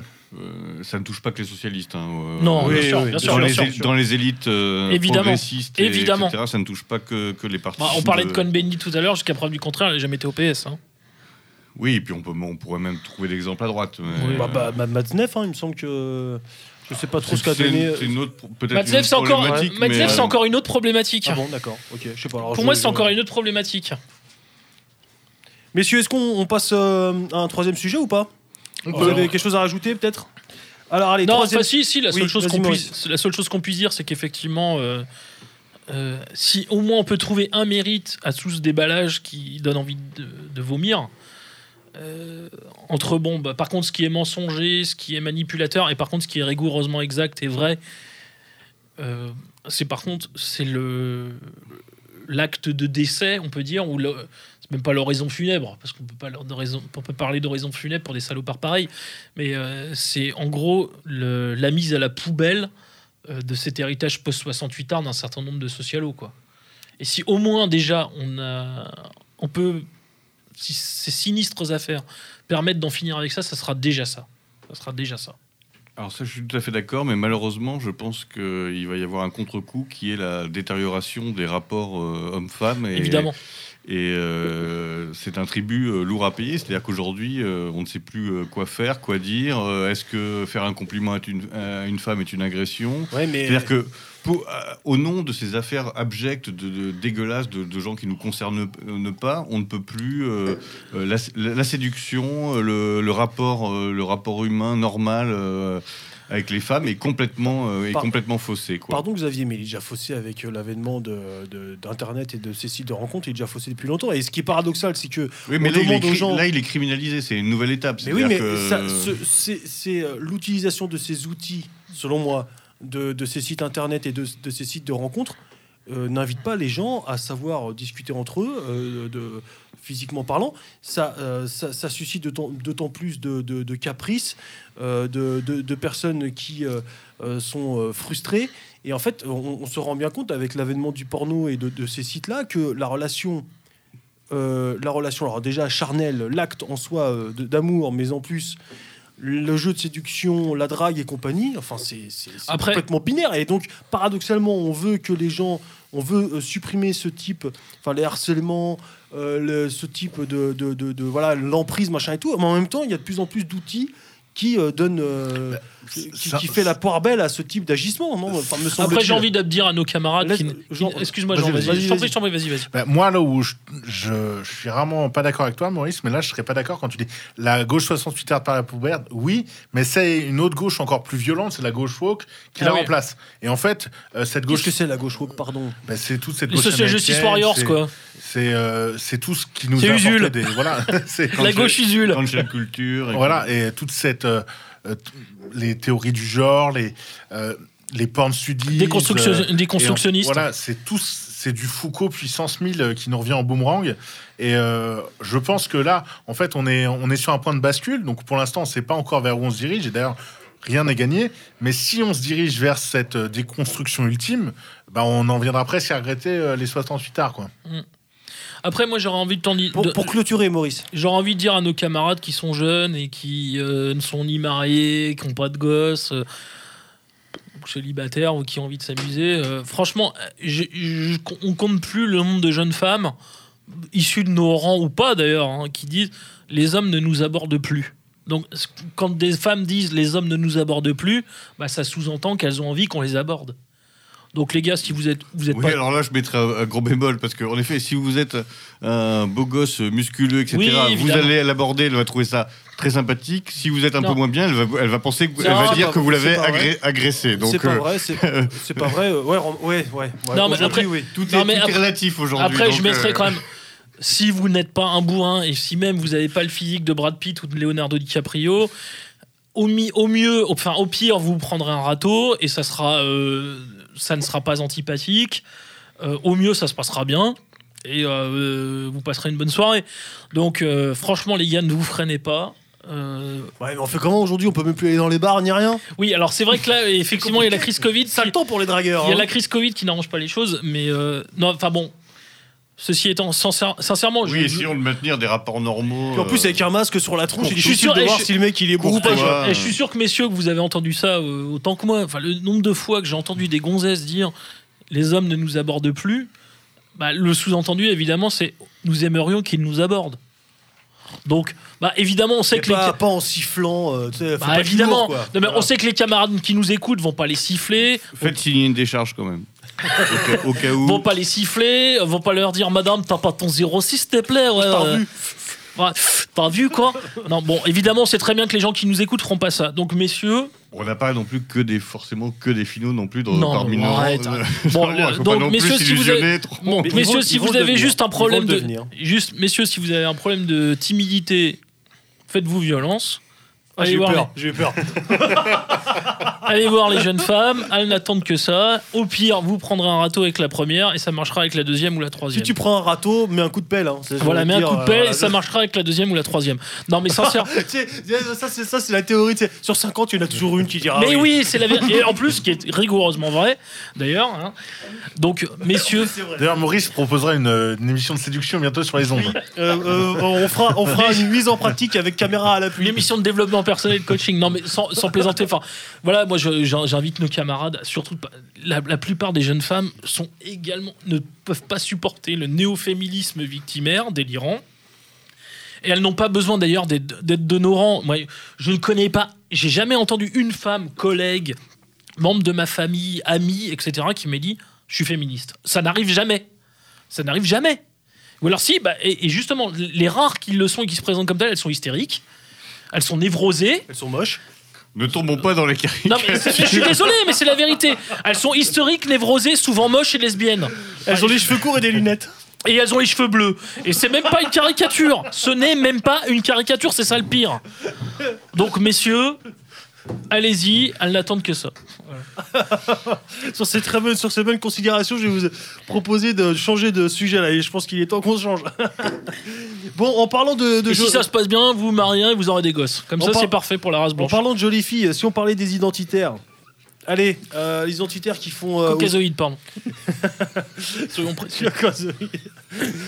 les identitaires donc qui ont fait euh, qui, qui font euh, qui font qui ont le comment merde, comment on appelle ça la- la- la- Procédure de dissolution Voilà. aux fesses. ouais c'est ça Euh, par euh, enfin prononcé et lancé par euh, Gérard Darmanin notre Moussa. ministre ministre de l'intérieur préféré Euh, et donc s'en est suivi. Alors ça, évidemment, faisait écho euh, à l'action qu'ils avaient mis en place dans les Pyrénées pour aller surveiller les frontières franco-espagnoles, en l'occurrence après avoir fait euh, cela également dans les Alpes pour surveiller, je crois, les frontières euh, franco-italiennes. Et donc, bon bah voilà. euh, euh, on, a, on veut dissoudre les générations identitaires, donc on voit notamment sur, euh, à travers la figure de, de leur porte-parole, dont je- le nom m'échappe à l'instant, la Thaïs Descuffon. Thaïs. Descuffon. Thaïs Descuffon, euh, on, on- on- on voit les, les identitaires un petit peu partout en ce moment dans, dans les médias. Euh, qu'est-ce que, ce que- qu'est-ce que vous inspire euh, Alors, à l'heure actuelle, alors, à l'heure où nous parlons, donc au lendemain donc de la manifestation en plus qui a, qui a eu lieu euh, dans Paris, qui a rassemblé, je crois, aux alentours de 1000 personnes à peu près, 2000 ans. Plus- 2000 ans. plutôt 2000 Ouais. Ouais, mi- 1500 selon, La- selon la, police, ouais. donc on peut dire raisonnablement 2000 sans que ce soit excessif. Ouais, D'accord. Donc, ce qui, ce qui est pas non plus Ce qui est- négligeable. Ce qui est pas mal, oui. Ce qui oui. n'est pas bien. négligeable. Ce qui est bien. Euh, Donc au lendemain de cette manifestation, la dissolution n'a toujours pas été prononcée. Euh, donc, bon, voilà. on, euh, Elle devrait être prononcée en Conseil des ministres mercredi prochain. Ouais. Euh, c'est ce qu'a dit. Qu'est-ce que euh, vous inspire toute cette histoire? Pour moi, c'est le Jean gouvernement est dans la stratégie de la tension, c'est-à-dire que de la- et dans le en même temps totalement macronien, c'est-à-dire que d'un côté on, parle de fermer des mosquées radicales, de l'autre côté on va dissoudre Génération Identitaire. On a un ministre de l'Intérieur qui a plein de casseroles au cul, qu'elles soient politiques. Euh, on parlait de scandale sexuel, bon, on a un ministre de l'Intérieur qui est accusé. Plus ou moins d'agression sexuelle vis-à-vis d'une femme. Euh, Il y a les SMS qui sont sortis dans la presse, c'est quand même pas glorieux du tout. Euh, on est, euh, bah, on parle de séduction, on est sur un mec euh, qui a de gros problèmes de séduction. On a des, des listes et des listes de, de messages sans réponse à une femme. Surtout, Grotesque, hein, d'ailleurs. Quand, quand une femme vous répond pas au bout de deux messages, les gars, on arrête quoi. C'est pas la peine d'en envoyer 10 pour insister quoi. Bon, et là, on a quelqu'un qui Même si c'est Maurice qui vous a encouragé. Ah, mais là, non, mais là, enfin, moi j'ai vu les échanges effectivement dont parle notre ami. euh, on dirait un ado euh, branleur euh, devant YouPorn, quoi. Enfin, c'est grotesque. Ensuite, euh, on a un homme politique qui est parfaitement opportuniste, qui a été euh, chef de cabinet euh, pour Van Est, qui a été son directeur de campagne. Donc Van Est, l'aile droitière des Républicains, bah, de l'UMP à l'époque. C'est un homme qui est parfaitement opportuniste, qui a écrit dans des mensuels royalistes. Politique Magazine. Politique Magazine, effectivement. Euh, il a été anti-mariage pour tous. Il a même été jusqu'à dire qu'il ne célébrait pas de mariage homosexuel dans sa mairie. À Tourcoing. Euh, bon, euh, depuis, euh, donc le voir ministre de l'Intérieur, c'est quelqu'un. la gauche est tout le temps en train de lui mordre les talons. D'une part, pour ses dérives droitières de jeunesse, et d'autre part, euh, pour ses accusations euh, d'agression sexuelle. Donc, on a besoin be- on a quelqu'un qui a besoin de se refaire une virginité. Et donc, taper sur l'extrême droite, c'est pas cher.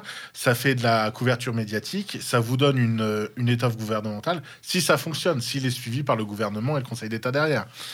Lui, je pense qu'il est, est en train de se voir Premier ministre demain, peut-être. Il se dit, là, j'ai euh, j'ai sanctionné euh, l'islam radical, sanctionne Génération Identitaire. Mais tu, tu penses que c'est de, de son propre chef? Je pense que, pour pas forcément de son propre chef, peut-être de, de la part de son administration, de lobbyistes qui y a là autour de lui. Mais ce qui est sûr, c'est que lui, si ça se fait, il décroche euh, un- une certaine, euh, un certain totem d'immunité, de, Lauréat. voilà, il- une, une tranquillité euh, relative pour quelques semaines pour dire bah regardez, j'ai attaqué les loups turcs, j'attaque Baraka Génération City. Baraka City. Voilà. Le CCIF. Non, mais c'est ça en fait. Il est. C'est la, ouais, bah, comme disait notre ami, c'est le, le- toujours cette théorie du en même temps macronien. Et puis, je pense qu'il y a aussi chez Darmanin euh, l'influence du de cette euh, cette euh, assos, cette fondation euh, Blague. euh, moi, je l'appelle la fondation Blague, là, le printemps républicain de Amine El Khatmi et l'autre, comment elle s'appelle, la rédac chef de Marianne, la Polonie où ils appellent ça la tenaille identitaire. En gros, ça, ça consiste à mettre un signe égal, un signe équivalent entre des personnes qui, descendent la qui défendent la France et l'Europe, donc euh, génération identitaire, et des gens qui veulent la détruire, Baraka. City. Ou Daesh, Mmh. voilà. Mais ça, je crois que ça fait écho à leur euh, fameuse loi contre le séparatisme. et Oui, compagnie, oui, là. tout à fait. Ça va, ça va dans le même sens. hein. Exactement, ça va dans le même sens. Tu as tout à fait raison. Euh, donc, en gros, j'ai dissous Baraka City, euh, qui était euh, quasiment un- une feuille de vigne, un cachex euh, de l'AKP d'Erdogan et le CCIF.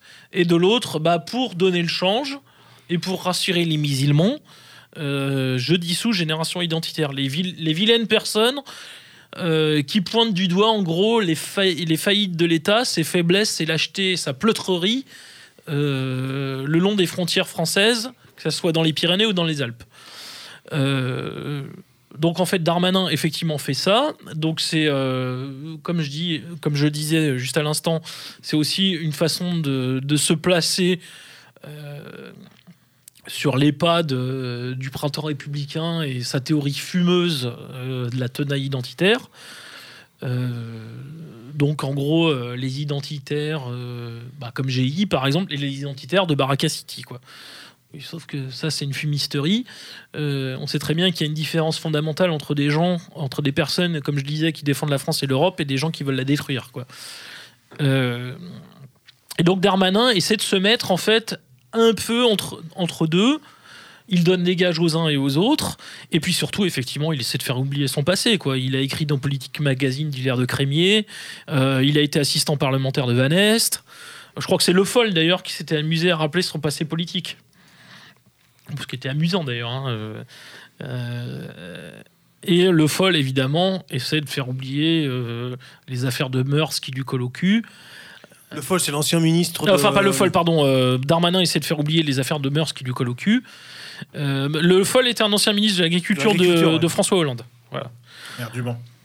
Voilà. Euh, donc derrière, le, derrière l'affaire GI, il y a tout ça. Euh, Après, le, le- la, stratégie de la tension euh, dont tu parlais, euh, Jean, elle, elle a, à mon avis, plusieurs, euh, plusieurs pendants. Il est possible aussi qu'il y ait une volonté derrière ça de, de casser les derniers groupes, on va dire structurés, organisés, assez respectables, qui, parce que euh, dans l'ensemble, qui font vraiment des choses euh, tout à fait euh, Légales. légales, Légales. euh, et- etc., qui sont dans une confirmé par les tribunaux quand même. hein. voilà, qui sont dans une optique de militantisme politique euh, classique, on va dire, même s'ils font des opérations un peu coup de poing, mais qui ne dépassent pas celle de Greenpeace, hein, euh, qui est un peu leur, leur, réfé- C'est du soft leur- power. leur référent, pour euh, en fait laisser dans la nature des, euh, des militants euh, découragés, euh, des militants justement en mal de, de structure, de reconnaissance collective, et qui vont peut-être être amenés à faire des actions euh, Ouais, le loup individuelles et, solitaire, perso- et le personnelles, euh, délictueuses. Ouais, le fameux euh, loup solitaire qui va faire une connerie euh, parce qu'il en peut plus, etc., etc. Et là, justement, c'est ça qui va pouvoir nourrir leur grand fantasme du danger euh, terroristes, d'extrême droite, etc., dont ils ont besoin pour, euh, en effet, euh, essayer de créer cet équilibre entre non, il n'y a pas que le. Il n'y a pas que l'islam terroriste, etc. Il y a aussi euh, l'extrême droite. Donc peut-être qu'en en, en cassant toutes les structures comme ils l'ont fait auparavant avec d'autres structures, le bastion social, etc. De, de- de laisser des éléments, des, des éléments atomisés qui, par désespoir, par fatigue, par épuisement, par, par, euh, vont être amenés. Et bien sûr qu'il faut pré- pré- prévenir euh, tous nos camarades, camarades contre ça, à faire des actions personnelles complètement euh, contre-productives et délictueuses. Et, et peut-être que c'est ce jeu-là que joue, euh, Oui, oui, que, pas que- que joue Darmanin. C'est- la théorie d'ailleurs de l'excellent Christian Roll qui est déjà intervenu sur nos antennes à plusieurs reprises, notamment dans les panneaux actus. Euh, dans une chronique, je crois, publiée sur Facebook, euh, il expliquait que le, la volonté en fait de, de dissoudre Génération Identitaire euh, visait en fait à les placer dans une situation impossible, euh, qui avait pour objectif de pousser certains de leurs membres en fait à commettre euh, des actes délictueux, voire criminels en fait. Du fait de la simple du fait de l'impossibilité à agir de la façon la plus légale qui soit pour contester la politique migratoire mise en place en France et plus largement à l'échelle européenne. Et au-delà de cette dissolution, si elle intervient ou non, parce qu'on verra, elle n'est pas encore prononcée, il y a des moyens de recours légaux, même si euh, personnellement j'ai très peu confiance dans ces moyens-là. On l'a vu par les différentes organisations qui ont été dissoutes par le passé. Mais ce qui nous arrive, c'est ce dont vous parliez tout à l'heure, c'est la loi séparatisme. Et la loi séparatisme prévoit, euh, donc on verra ce qui sera voté, mais la responsabilité collective d'une association sur ses membres, sur les actes personnels de ses membres. C'est-à-dire que vous avez un de vos membres euh, qui euh, frappe quelqu'un, euh, qui est en conduite d'état Ce qui est anti- anticonstitutionnel hein, Et, d'ailleurs. euh, on verra si c'est retoqué ou pas. Ça, c'est toujours la même chose. Mais pour l'instant, ça fait partie des choses qui sont prévues. Et, Ce qui, euh, serait pas ce qui serait parfait pour les- l'attentat sous faux drapeau. exactement. Absolument. Et autre chose aussi, euh, on, on reproche à Génération Identitaire d'avoir été manifestée à la frontière. Alors, d'une façon euh, très euh, puérile et très bébête, je vais vous dire. Non, bah, la, la non, non, là, je suis CGT, une semaine après, allait manifester à cette même frontière. Est-ce que la CGT va être dissoute? C'est ça ma question bête. Non, non, je suis pas d'accord avec toi. Moi, j'ai pas trouvé ça bébête ni puéril. Non, Euh, non, c'est non, ma question qui est. Ah bébête. oui, non, non, pardon. C'est ma question qui est bébête. C'est qu'il le fasse, je trouve Ah ça oui, très non, bien. non, pardon. C'est non, Excuse-moi, je t'ai pas compris. que je Non, non, justement, je trou- j'ai trouvé- Je leur dis juste pour les, les auditeurs qui comprennent bien. Ma question bébête, c'est est-ce que vu que GI l'a fait et la CGT l'a fait une semaine après, pourquoi on ne dissout pas la CGT Mm. C'est ça ma question. Autant bête. pour moi. Non, excuse-moi, je t'avais mal Non, je compris. t'en prie. Mais ce que je pense, enfin, euh, j'ai trouvé que justement, ce qui était particulièrement efficace, comme ce qu'ils avaient fait d'ailleurs au col de l'échelle, hein, c'est qu'ils mettent de façon euh, Mettre le- flagrante Le doigt dans la plaie, quoi. le le- ils, ils mettent le couteau dans la plaie. C'est-à-dire que. Moi, je préfère le doigt, moi. Ou le doigt, ouais, ça c'est au choix. Hein, si on est chinois ou français, si vous préférez les tests PCR ou le test anal chinois, c'est vous choisissez. Euh, c'est vrai qu'ils veulent te faire dans le cul. Dans le cul. bon, on coupera au montage, hein, chers, chers auditeurs. que- mais attends, on va vous la mettre dans le cul, On va vous mettre dans le sens propre Au du sens terme. propre du terme, voilà. Putain, Et donc-. Et donc, pour, être plus- pour revenir à des choses sérieuses, ils ont mis finalement. Enfin, c'est Thaïs Descuffon d'ailleurs qui disait ça, elle avait raison. Elle dit ce que finalement Darmanin ne nous pardonne pas, c'est d'avoir mis en exergue et en relief euh, leur impéritie, leur nullité, leur, leur incompétence. Enfin, est-ce que c'est leur incompétence d'ailleurs ou est-ce que c'est leur complicité? Ou leur non volontaire. Leur complicité, c'est ça, c'est toujours- c'est c'est l'éternelle question. Sont-ils incompétents ou complices ou les deux?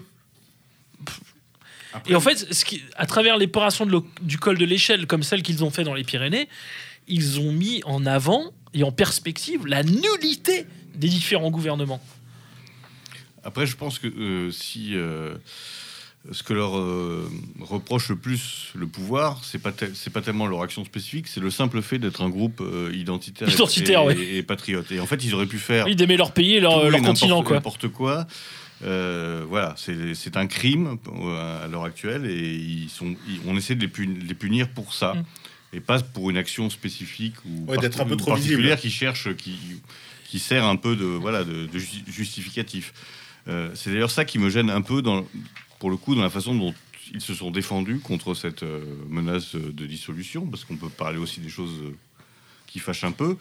Euh, GI euh, défend la liberté d'expression, c'est très bien, mais la liberté d'expression, elle est une et indivisible. Indivisible. Donc si on la demande pour soi, il faut la demander, Il faut l'exiger. l'exiger de la même façon pour les autres. Et donc il me paraît délicat de demander à toute la communauté, etc., de, de les rejoindre sur leur, sur leur, leur droit, en effet, à critiquer euh, l'immigration et l'islam, tout en prenant le soin de dire que par contre, ceux qui critiquent, par exemple, euh, euh, le sionisme, Israël, euh, ne doivent pas avoir le, le- ne doivent pas avoir le droit de le faire. Ça me, ça me paraît incompatible en Mais fait, alors, oui, avec bah, la question de Pour illustrer tes propos, est-ce que est-ce que c'est vrai que ce, ce- ce personnage-là, euh, dont, le nom m'échappe encore une fois, euh, décidément, euh, aurait été euh, euh, aurait été viré des, des- des identitaires parce qu'il aurait euh, euh, sagement de- demandé à un Israël, enfin conseillé mais à un Israélien s'il n'était pas content euh, bah, de, de retourner en Israël? Non, bah, après, je, je pense que ça, c'est un peu de la, c'est des questions plutôt internes, etc. Ouais. Ouais. Moi, je, moi, moi, je me, je me, je, je me base juste sur leur, sur leur euh, communication Ouais. euh, publique, sur les communiqués qui- qu'ils qu'ils ont fait. Et en même temps, quand je- t'as je Goldnadel comme avocat, euh, c'est difficile de faire autrement. Quoi. Mais pourquoi pas Pourquoi pas? Mais, mais Golnadel, je pense, pourrait défendre un- un- éventuellement un antisémitisme, j'en sais rien. il l'a pas fait avec Le- Hervé Ryssen, Le- étrangement. hein. mais le simple, le- Je sais pas s'il lui a demandé, mais moi, le, le simple rappel. Mais je pense que même si Hervé Ryssen lui demandait, je suis pas sûr qu'il accepterait. Quoi. Le simple rappel que j'aimerais faire, qui, que je trouve important, c'est qu'on ne peut pas réclamer la liberté d'expression pour soi en l'interdisant à d'autres. Voilà, à partir du moment où ça ne tombe pas dans, évidemment dans la criminalité ou dans, la, ou dans le Alors, moi, moi, j'ai une question à vous poser. euh, ce que cette euh, situation, cette histoire me, enfin moi, ce- moi, ce que ça me fait me demander, c'est de savoir si cette euh, cette forme de militantisme euh, incarné par les identitaires, donc à savoir un peu groupusculaire, et même plus largement les partis politiques, est-ce que c'est encore, est-ce que c'est pas devenu obsolète quoi? C'est-à-dire qu'on s'aperçoit avec cette histoire que euh, le gouvernement, l'État fait ce qu'il veut de nous. Si demain il veut même que, alors aujourd'hui, euh, Thaïs, donc la, la- la pré- la représentante des, identitaires, euh, passe dans différents médias, mais si demain les médias qui ne, parce que ça, passe beaucoup par la communication, hein, les, formes de, les méthodes de, militantisme des identitaires, si demain ces, mêmes médias bah, qui ne leur appartiennent pas décident de couper euh, les micros, on a le sentiment qu'ils peuvent disparaître, en tout cas sur le plan médiatique, du jour au lendemain. Euh, euh, D'un point de vue on, on s'aperçoit qu'aujourd'hui l'État euh, est hors la loi parce qu'elle elle, pro- elle- elle demande des dissolutions d'associations alors qu'il n'y a aucune raison valable à demander la, la dissolution. De, Ah, c'est pas qu'elle est hors la loi, c'est qu'elle arrange la loi Voilà. à sa sauce. Donc quoi. en fait, c'est le grand maître et donc euh, bah, euh, si, si vous êtes en plus de ça non, mais c'est le structuré- Léviathan obsien, euh, voilà, Moi- moi- avec moi- toute sa violence, ça- quoi. C'est pour ça que je me demande si. bon, moi, je pense qu'il faut occuper tous les terrains. Je dis pas que c'est pas bien ce qu'ils font, mais, mais est-ce que ça ça, ça, dénote pas là finalement un petit peu le, enfin jusqu'où on peut aller quoi le, euh, d'être structuré, d'avoir un, un groupuscule, euh, finalement, on est vraiment à la merci du bon vouloir de, l'État. C'est certain que ça montre certaines limites. Après, on a des d'autres groupes. On peut penser par exemple à Égalité et Réconciliation, alors, qui se positionne sur euh, une autre ligne euh, de notre famille de pensée, euh, euh, qui pour le coup n'a accès à plus aucun média. C'est pas pour autant que ça ne travaille pas. Égalité et Réconciliation s'est fait bannir de tous les réseaux sociaux, s'est fait bannir de YouTube. ER est désormais sur Odyssée, qui est une plateforme alternative vidéo. Égalité et Réconciliation est la Laurent Ozon aussi. deuxième chaîne la plus visionnée au monde sur Odyssée. Alors oui, on n'est pas sur euh, au cumul, on n'est pas sur le nombre de vues qu'ils pouvaient faire sur YouTube il y a quelques années aux grandes heures d'égalité et réconciliation. Mais on a toujours des gens qui suivent et qui font l'effort de, de, de, de migrer pour suivre le, le boulot de R. On peut le voir également euh, euh, quand il y a eu euh, tout, euh, tout ce tor- torrent de merde, pardonnez-moi l'expression, autour de, de WhatsApp. Il y a eu une migration Vers Telegram. vers Telegram Signal. qui était assez euh, Signal. conséquente. On a pu Quel voir. beau nom d'ailleurs. D'ailleurs, Méridien Zéro est sur Telegram et on a pu voir que tout le monde avait des dizaines de contacts tous les jours qui rejoignaient cette plateforme et même des gens qui sont pas politisés du tout. Donc euh, il faut aller porter la parole où on peut la porter. Donc la manière dont euh, Génération Identitaire la porte euh, a ses limites, mais elle a son utilité. Et donc, comme tu le disais, je pense qu'il faut tout faire là où on peut le faire. Et peut-être que c'est suranné, mais des groupuscules organisés et pour ça permet aussi de se rencontrer, ça permet de construire d'autres choses derrière. Ça peut être une première porte. Quelqu'un qui ne connaît personne, qui n'est pas dans une famille euh, du milieu, qui n'a pas d'éducation ouverte à, notre pensée, euh, il va pas arriver du jour au lendemain, même à écouter notre euh, émission de radio, à moins de tomber sur un site. Il y a quelqu'un qui peut-être lui dira écoute ça dans un local, il rencontrera quelqu'un, une poignée de main, qui un jour le marquera et qui fera qu'il écoutera nos émissions. Non, ce qu'il faut jamais oublier de rappeler, c'est que, bah, bah, ça, paraît évident, mais cela va mieux en le disant, c'est que le simple, la simple idée que Génération Identitaire puisse être dissoute euh, est un scandale absolu. C'est une honte, mais euh, invraisemblable dont seule cette République pourrie jusqu'au trognon euh, peut être capable, en fait. Voilà. Alors, ceci étant, moi, je dirais quelque chose à nos camarades de génération identitaire, qui sont issus d'une autre formation militante, mais qu'on respecte et qu'on peut. Moi, il y a plein de choses que je respecte chez eux. hein. Euh, je veux dire, leur agite propre a souvent été très efficace. Ils ont mis en avant un certain nombre de thématiques. euh, et même leur manifestation l'autre fois a permis de mettre en avant euh, et d'institutionnaliser un certain nombre de sujets, de débats et de questions que nous, nous mettons en avant. Et là, ils ont, ces questions-là ont pris, entre guillemets, euh, une forme, pas forcément, de, oui, si, de respectabilité, mais surtout d'institutionnalisation, à commencer par un point fondamental qui est la remigration. Ceci étant dit, je, je- je voudrais faire comprendre à nos camarades de génération identitaire que espérer avoir la tranquillité judiciaire, médiatique, en ne pas abordant certains sujets, ne pas abordant certaines questions, et en Tu ne parles de la dédiabolisation, là. Au sens très large, mais euh, avec un point très précis que j'ai en tête. En se disant, si je n'aborde pas tel ou tel sujet, telle ou telle question, j'aurai la paix, c'est parfaitement illusoire. Bah, Tu parles euh, notamment du sionisme. Alors, Entre autres, mais bon, bon, le sionisme, on va dire que c'est le terme pudique. Voilà, bon, on va dire le sionisme. c'est euh, illusoire. On va La le question, Alors, attends, la question 4. La question 4. Voilà ce que nous, entre nous, nous appelons la question 4. C'est illusoire. Et je ne dirais qu'une chose. Certaines des organisations qui ont soutenu, défendu, promu la dissolution de GI, c'est l'UEJF, le CRIF et la LICRA. Voilà, je n'en dirai pas plus. Xavier? Oui, mais par rapport à ta, question euh, du début, euh, on va justement voir ce qu'on peut faire en effet en termes d'activité politique. Parce que là, c'est très clair. On a, on a affaire à un mouvement politique euh, qui travaille uniquement ou principalement euh, certaines questions, qui en effet s'interdit de parler d'autres problématiques. Si même eux sont dissous, et ça on ne le sait pas encore, c'est en effet un signal très fort qu'on peut quasiment Tous disparaître. plus rien. Non, mais c'est qu'on peut plus rien faire. Mm. Parce que faire moins radical, entre guillemets, euh, moins, euh, que, que, que génération identitaire, ça, ça devient compliqué. Ça veut dire qu'on peut plus parler d'immigration, on peut plus parler, de, on peut plus parler de rien.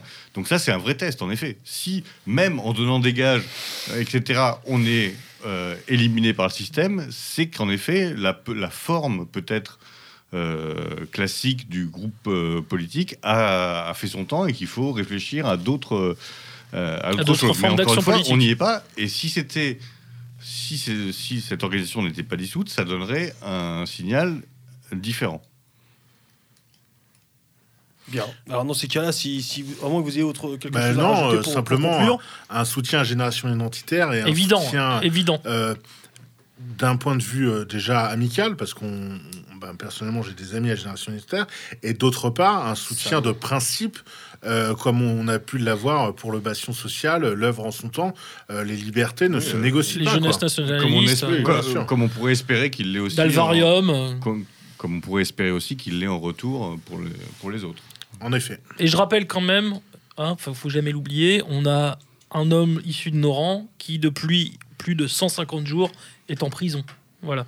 Il s'appelle Hervé Rissen. pour des écrits. Pour des écrits. hein. Donc euh, voilà, non seulement j'appelle Pour des compilations des crimes. pour des compilations Oui, oui, d'écrits, non vrai, seulement vrai. Donc, j'appelle- enfin, je sais que j'imagine que certains de nos auditeurs l'ont déjà fait. Écrivez-lui, soutenez-le, achetez ses ouvrages. Je pense que c'est ce qui l'intéresse, le, enfin ce qui le- ce qui l'aide le plus. Ce qui l'aide le plus, c'est acheter ses ouvrages et lui écrire. Voilà, faites-le.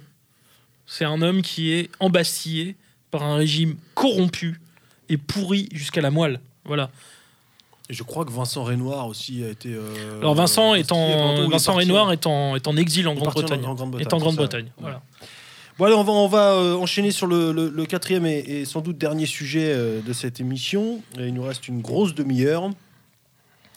À savoir le forum de Davos à venir, je crois, le week-end du 18 mars prochain, euh, euh, qui abordera donc le thème de la grande, réinitialis- grande réinitialisation. Je vais y arriver. Ce qui va nous permettre aussi on l'a pas, on l'a pas fait, mais c'était aussi volontaire parce que je sais qu'on est tous saoulés par cette situation absolument sidérante et euh, nerveusement, en tout cas me concernant, de plus en plus difficile à supporter cette situation dite sanitaire mais soviétisante de notre société. Et donc bon, ça va nous permettre euh, de ne pas aborder cette situation frontalement, mais euh, euh, bah, justement par, par des, chemins dérivés à travers ce forum de Davos, donc avec ce, thème abordé dans ce forum la grande réinitialisation. Est-ce que on peut, dans un premier temps, peut-être, messieurs, s'il y en a un d'entre vous qui serait prêt à, sa- à se donner à cet exercice, à hum, redéfinir un petit peu euh, la grande réinitialisation, la- la- ce qu'on appelle la grande réinitialisation, le Great Reset, le grand reset, avant de savoir si c'est un mythe ou, une réalité. Est-ce que quelqu'un d'en- d'entre vous, moi j'en serais incapable, serait, et serait prêt à, à nous donner une définition? Moi, je peux le faire simplement. Je pense que Maurice euh, pourra me compléter. Alors, euh, la grande, réinitia- la grande réinitialisation. Bon, déjà, j'ai pas reçu mon carton d'invitation pour le forum de Davos. Pas cette année euh, bah oui, donc n'hésitez pas. J'ai pas changé d'adresse. Mais je crois qu'ils vont faire ça par ordinateur cette année euh, au nom de, de l'environnement, bien sûr. Bon, on verra. Alors, Pour euh, limiter l'empreinte carbone. Déjà, ce qu'il Oui. faut dire sur le, le forum de Davos, euh, c'est que c'est ça se réunit tous les ans. Donc on a là tout un tas de grands décideurs, d'industriels, de gens qui gravitent autour de la politique qui se réunissent. Alors on n'est pas dans un grand complot, on est là dans des grandes opportunités, j'ai envie de dire. Et la grande réinitialisation, euh, c'est le nom d'un livre. Le- Ah, Juste pour terminer, pardon, excuse-moi euh, Jean, avant de te redonner la parole, si on peut vulgariser vite fait ce qu'est le forum de Davos, on, peut dire Bon, que c'est un le cénacle syndicat- mondialiste. Voilà, le syndicat de l'élite mondialiste. Exactement. Et donc qui est dirigé par Klaus Schwab, Alors moi je dirais que c'est le syndicat de l'élite, le syndicat visible de l'élite Oui. mondialiste. et euh, Parce que le syndicat invisible, c'est plutôt le Bilderberg ou le Bohemian Club Tri- tri- trilatéral. ou la trilatérale. Et donc, je vous invite à vous intéresser à ce Klaus Schwab, de taper euh, sur Internet, vous verrez son, Comment on sa photo. S-C-H-W-A-B. Et Klaus, K-L-A-U-S. Et donc, vous voyez son, son allure, c'est c'est parfaitement Avec sa mythique. tête de tortue. Et euh, donc, ce monsieur a une fille qui s'occupe des questions euh, écologiques et des questions de comment dire de tout ce qui est euh, intégration, intersectionnalité, euh, nouvelle sexualité, le genre. Donc une belle famille. Et donc ce Klaus Schwab a écrit un livre qui se nomme La Grande Réinitialisation, le Grand Reset, où il euh, prévoit l'après Covid-19. Et en fait, il euh, émet toute une série de recommandations, et donc il y a une part de recommandations une part de constats, et dans ces constats, sur euh, qu'est-ce que sera la, le monde de l'après-pandémie du Covid-19. Et donc, euh, c'est un monde un petit peu. Euh, c'est le, le- le- un monde bolchevique, mais sans le, le soviétisme. C'est-à-dire que. C'est le soviétisme sur base privatisée. Voilà, et c'est le soviétisme avec Uber, quoi. Mm. Euh, L'Uber-soviétisme. euh, nos, nos camarades de R ont fait de très bonnes émissions là-dessus. Et euh, nos camarades de Fait et Documents aussi ont sorti trois numéros le 80, 487, 488, 489. C'est- l'UberSS. Très bon. et euh, qui sont toujours euh, disponibles. Et en fait, le- la grande initialisation, c'est un projet de, de, de repenser le capitalisme et en fait le repenser sous découvert euh, d'apparence un vernis écologique. euh, mais en fait, le but est de contraindre les masses à, une forme d'asservissement, j'ai envie de dire, pour euh, le grand capital. où en fait on aura vraiment un monde à deux vitesses où la base n'aura quasiment plus que des devoirs et plus de droits et peut-être un salaire versé histoire de le maintenir en, en dormition. Et de l'autre côté, on aura des gens qui pourront jouir librement, qui feront ce qu'ils voudront. Et encore plus, on aura vraiment une fracture. euh, la classe moyenne va vraiment disparaître, je pense. Mais alors, Je pense que si on- juste, je- pardon Maurice, ouais. pour, pour, t'en pour prie, terminer euh, le- la présentation aussi du, de Davos, euh, donc sont présents évidemment tous les, les- les grands patrons du CAC 40, euh, et euh, cette année sera présent, et c'est pas la première fois, notamment pour euh, ne citer que les dirigeants européens, Merkel et Macron. Mais alors, la, grande- la grande réinitialisation, c'est pas euh, une, di- une dimension euh, purement euh, financière et Bah- notamment la mise en exergue d'une économie euh, euh, du médi- euh, média- pas médiatique, mais du multimédia. Bah, en fait, c'est ce qu'ils ce appellent la quatrième révolution industrielle. Donc, c'est-à-dire, c'est une partie des emplois dits supérieurs ou des cadres sub qui est remplacée globalement par l'IA. L'intelligence artificielle prend progressivement le pas sur les emplois, les métiers qui Et la étaient- robotisation. Et la robotisation, ça c'est plutôt pour les classes populaires. C'est-à-dire pour les, les manœuvres, euh, les petites mains, en fait, euh, dans euh, le secteur industriel ou la paysannerie, etc. Donc la robotisation remplace définitivement, en fait, les petits ouvriers, les petits travailleurs agricoles, industriels ou autres. Et au niveau des cadres sup, là c'est l'IA. En fait, c'est des algorithmes qui travaillent à la place des- cadres sup. Bienvenue en algorithmocratie. Voilà, en algorithmocratie. Euh, en fait, si l'ami Pierre Hillard était euh, derrière ce micro, il nous dirait qu'en fait, le, grand reset est l'illustration parfaite de ce qu'il est convenu, de ce qu'il est convenu d'appeler le socialisme fabien. Euh, Fabien au sens de la Fabian Society, donc d'Edge Wells et ce genre de gens, de ce genre de personnes. Une des, un des organismes, une des fondations, une des écoles euh, centrale de du, ce qu'il est convenu d'appeler le socialisme fabien, c'est la London School of Economics, dont un des élèves en France était Strauss-Kahn notamment. On parlait de scandale sexuel. tout à Voilà, on parlait de scandale sexuel On l'a tout à l'heure. oublié celui-là. Et ne jamais oublier que Macron, en France, est entouré d'anciens Strauss-Kahniens.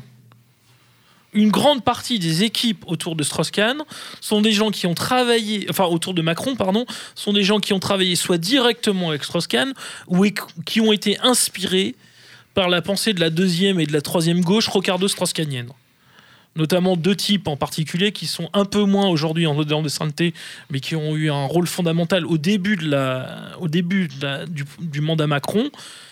Alexis Kohler et Ismaël euh, Emilian. Voilà, deux, types qui ont eu une importance fondamentale dans, le, la, logique, stro- euh, dans la logique macronienne et qui sont des purs Fabiens. Et en fait, toute la, en fait, on pourrait dire, on pourrait résumer en un mot, même si c'est un peu, allez, un peu vite en besogne, mais c'est que le- la logique du grand reset, c'est le soviétisme couplé au capitalisme chinois.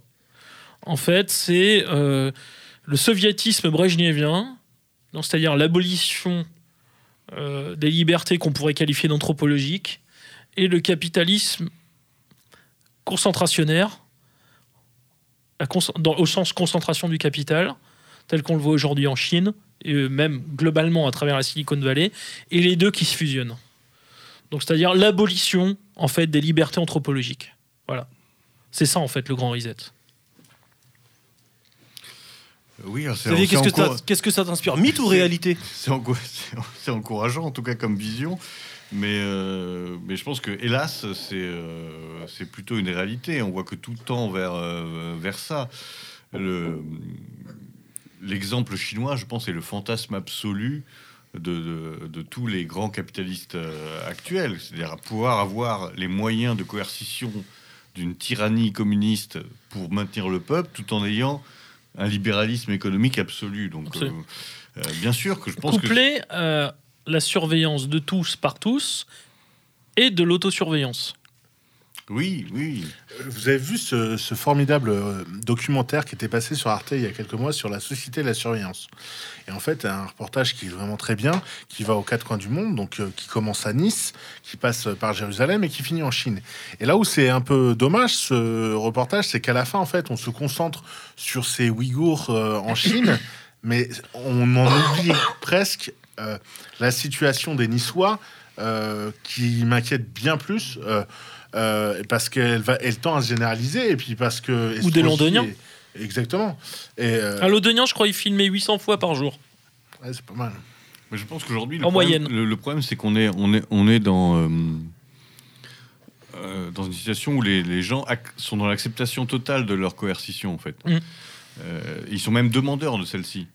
Quand je vois le matin, en, en allant au boulot, le, les files d'attente euh, de gens qui vont euh, se faire mettre des trucs dans le nez, euh, des gens qui ont l'air jeunes, qui ont l'air en bonne santé. ont- alors peut-être que certains ont des obligations de le faire, mais je pense qu'il y a un besoin aussi de, se rassurer par rapport à, l'État, etc. Je pense qu'aujourd'hui, la civilisation, comment dire, du, du loisir, de la, télévision, d'Internet, a réussi à créer une population totalement apte à la soumission, quoi.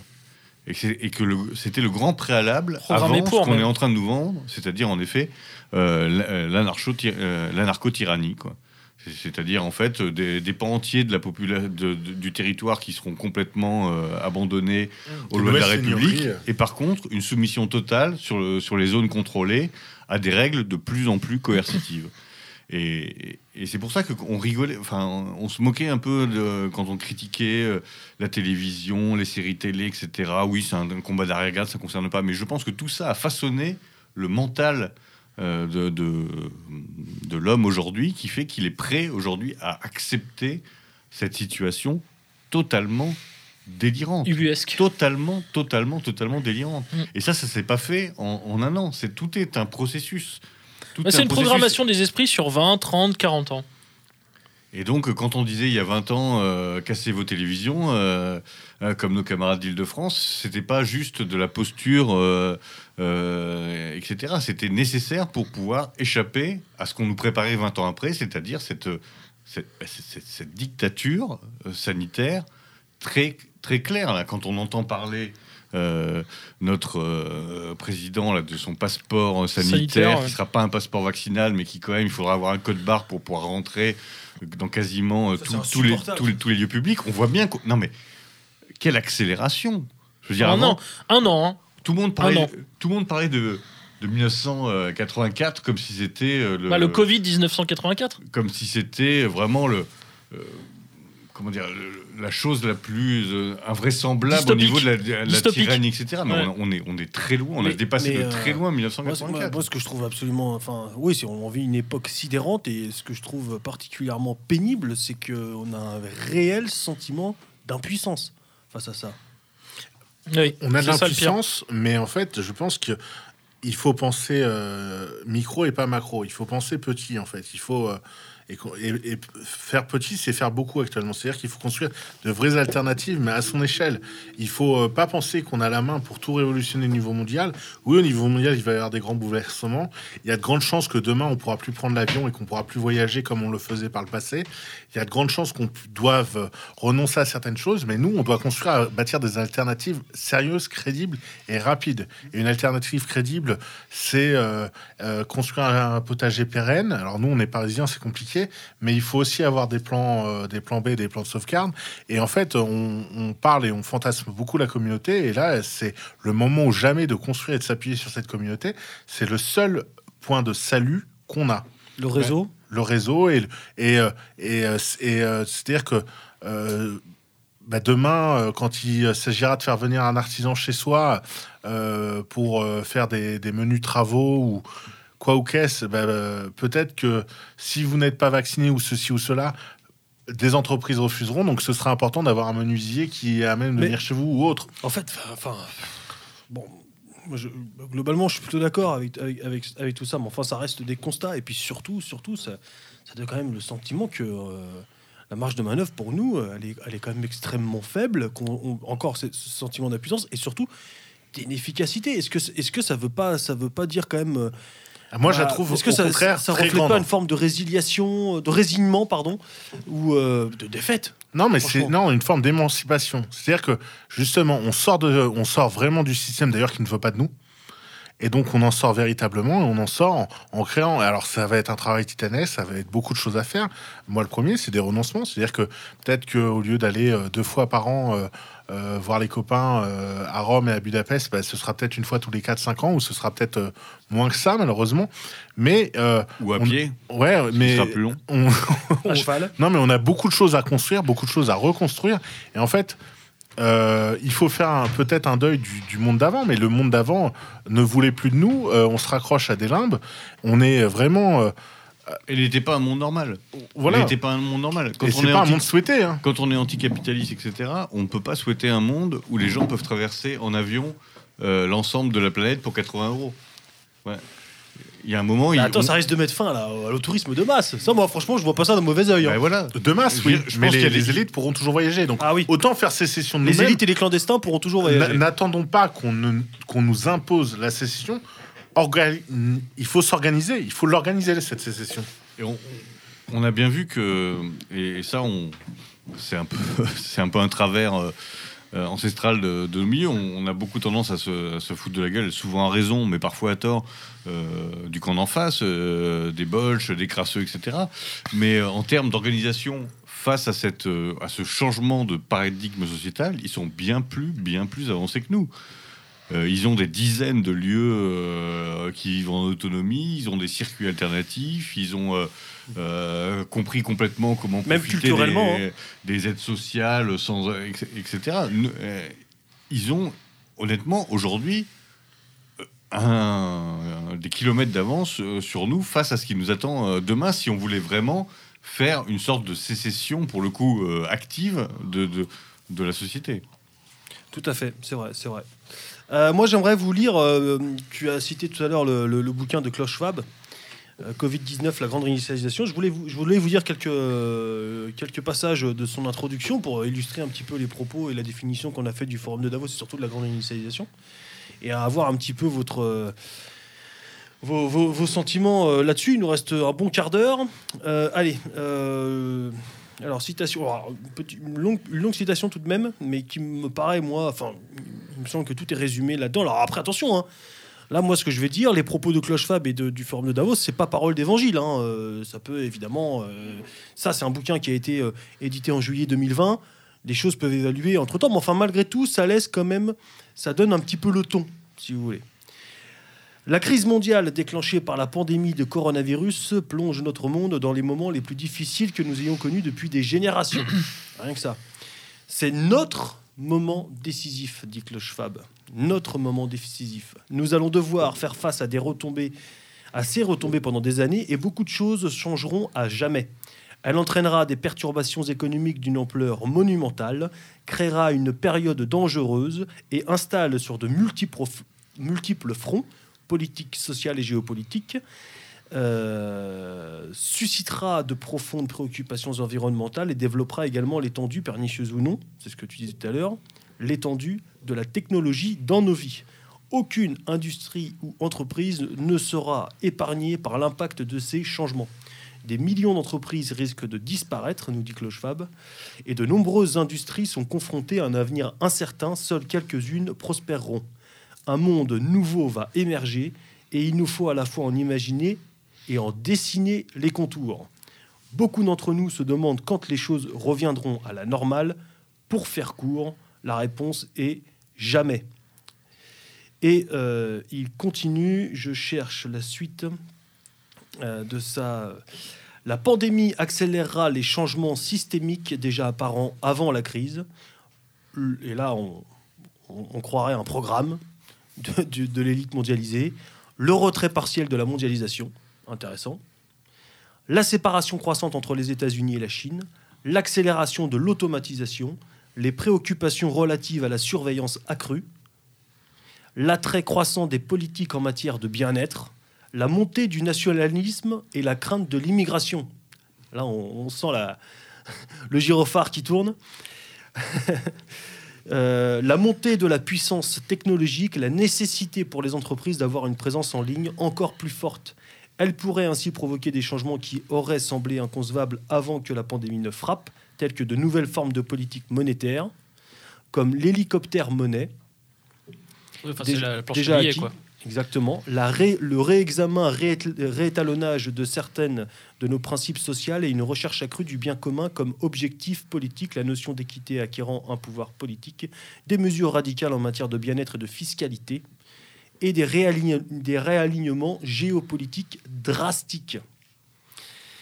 Euh, ça n'augure rien de bon. L'idée principale, et je termine là-dessus, est la suivante. Les possibilités de changement et le nouvel ordre qui en résulte sont désormais illimités et n'ont d'autre frein que notre, imagination pour le meilleur ou pour le pire. Amen. Qu'est-ce que ça vous inspire, euh, tout ça? Ah bah, pour le pire, euh, certainement. Ce qui me marque, c'est cette euh, phrase c'est notre moment. Notre moment Ouais, décisif. Mais c'est son moment, oui, c'est son moment décisif à lui et à sa catégorie euh, sociale, et, etc. C'est en effet le moment pour l'oligarchie pour terminer le travail. Euh, c'est pas du tout le moment des peuples. Quand il dit euh, on n'a jamais connu quelque chose d'aussi terrible depuis. euh, Des générations. euh, c'est faux. Bah oui. Euh, c'est- purement faux. Donc c'est une construction euh, complète pour justement faire accepter aux gens cette. euh, Construction, euh, euh, c'est-à-dire mise en place même? Non, je pense opportunité. mentale. Je pense opportunité. Euh, je pense pas du tout que ça a été créé, mais opportunité. Moi, je crois pas à- à- parce que c'est trop général pour être un, un, co- un- un complot organisé par trois mecs dans un. C'est c'est l'opportunité. Il y a une situation, ben, on en profite. Ça, c'est la politique. Voilà. Et ces gens sont euh, brillants dans, dans ce domaine-là, donc ils ont euh, pris euh, cette situation pour en faire une occasion, en effet, de créer tout ce que tu as euh, cité dans cette, euh, euh, dans cette longue citation, qui est, qui est un basculement, qui est évidemment un, basculement plus que sociétal, presque anthropologique, quoi. Mais ce, qui est, ce qui est terrible, c'est que je pense qu'ils sont en train d'y arriver. Et que pour moi, la seule façon d'y résister, c'est ce que disait Jean, c'est le retrait et l'autonomie. Euh, Aujourd'hui, on n'a pas les moyens politiques euh, de lutter contre ça. Et puis, on, en le, plus, on- on- on le voit bien. Donc, euh, concrètement, qu'est-ce que dit bah, pour, pour ne pas désespérer, pour ne pas, euh, il faut pas espérer un changement par le haut. Il faut, il faut pas espérer euh, 2000, c'est quoi, euh, 2012, 2022, 22, euh, ouais, deux- 2022. non, putain, je suis vieux. euh, 2022. pardon. 2022. euh, Non, mais c'est un jour 99, sans fin, en fait. C'est un jour sans fin, en fait. C'est pour ça que c'est normal de se peu confondre. de importe ce qui confondre. se passe à ce moment-là. Le euh, ce qui compte, c'est s'extraire et, et comment nous, individuellement, on peut être le moins dépendant possible du système qui veut nous imposer. Je crois Alors- malheureusement qu'à l'heure actuelle, c'est la, c'est c'est la seule vraie sécession et c'est la seule vraie euh, politique concrète qu'on peut mener. Alors juste avant de te donner la parole, Jean, j'invite quand même les auditeurs à se procurer l'ouvrage de Clochevab que vous pouvez que vous pouvez trouver euh, en PDF gratuitement, hein, évidemment. Ça, ne s'agira pas non plus encore de lui filer euh, plus de pognon qu'il en a déjà et qu'on lui donne encore. Donc vous pouvez vous procurer euh, par, en PDF gratuitement et, et c'est intéressant. Alors attention, c'est pas parole d'évangile. Je sais pas précisément quel crédit apporter à tout ça, mais il Mais ça faut. correspond assez bien à ce qui est en train de se mettre en Oui, place. et puis hein. c'est une gymnastique aussi que de lire nos ennemis. Donc euh, voilà, je vous invite euh, à, à le lire. Jean, Justement, en le, en le lisant, vous pouvez le trouver sur euh, une chaîne d'un camarade, Reopen euh, Covid 84, que, que je vous invite à. je- une chaîne euh, quoi? une chaîne Telegram. Je, je- je vous enverrai le lien pour mettre dans les, dans le, dans les liens de l'émission, parce que je pense que c'est intéressant. C'est une chaîne qui fait une grosse veille euh, documentaire sur le Covid. euh. et en fait, euh, en lisant ce, ce, ce qu'on peut pas appeler ouvrage, hein, c'est, mal écrit, c'est, euh, mal traduit aussi, c'est assez. C'est un manifeste en fait. hein. Mais en fait, ces gens-là, ce sont des, des éléments programmatiques. Mm. Et dans, au, sein de ces éléments programmatiques, il y a le traitement des dissidents et des opposants politiques. Et là, en fait, on parle euh, de les traiter comme des malades mentaux. En fait, on va être, on est dans la psychiatrie, dans des choses comme ça. Donc, euh, si ces gens-là mènent à bien leur projet, euh, notre combat ne devra, euh, vraiment être, euh, je, le redis, mais un combat euh, pour nous et les nôtres.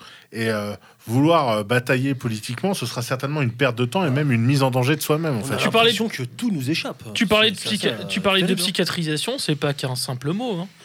Le professeur Fourtillan a été, ps- euh, a été mis en hôpital psychiatrique parce qu'il avait dénoncé les agissements de, je crois, de l'Institut Pasteur, sauf erreur.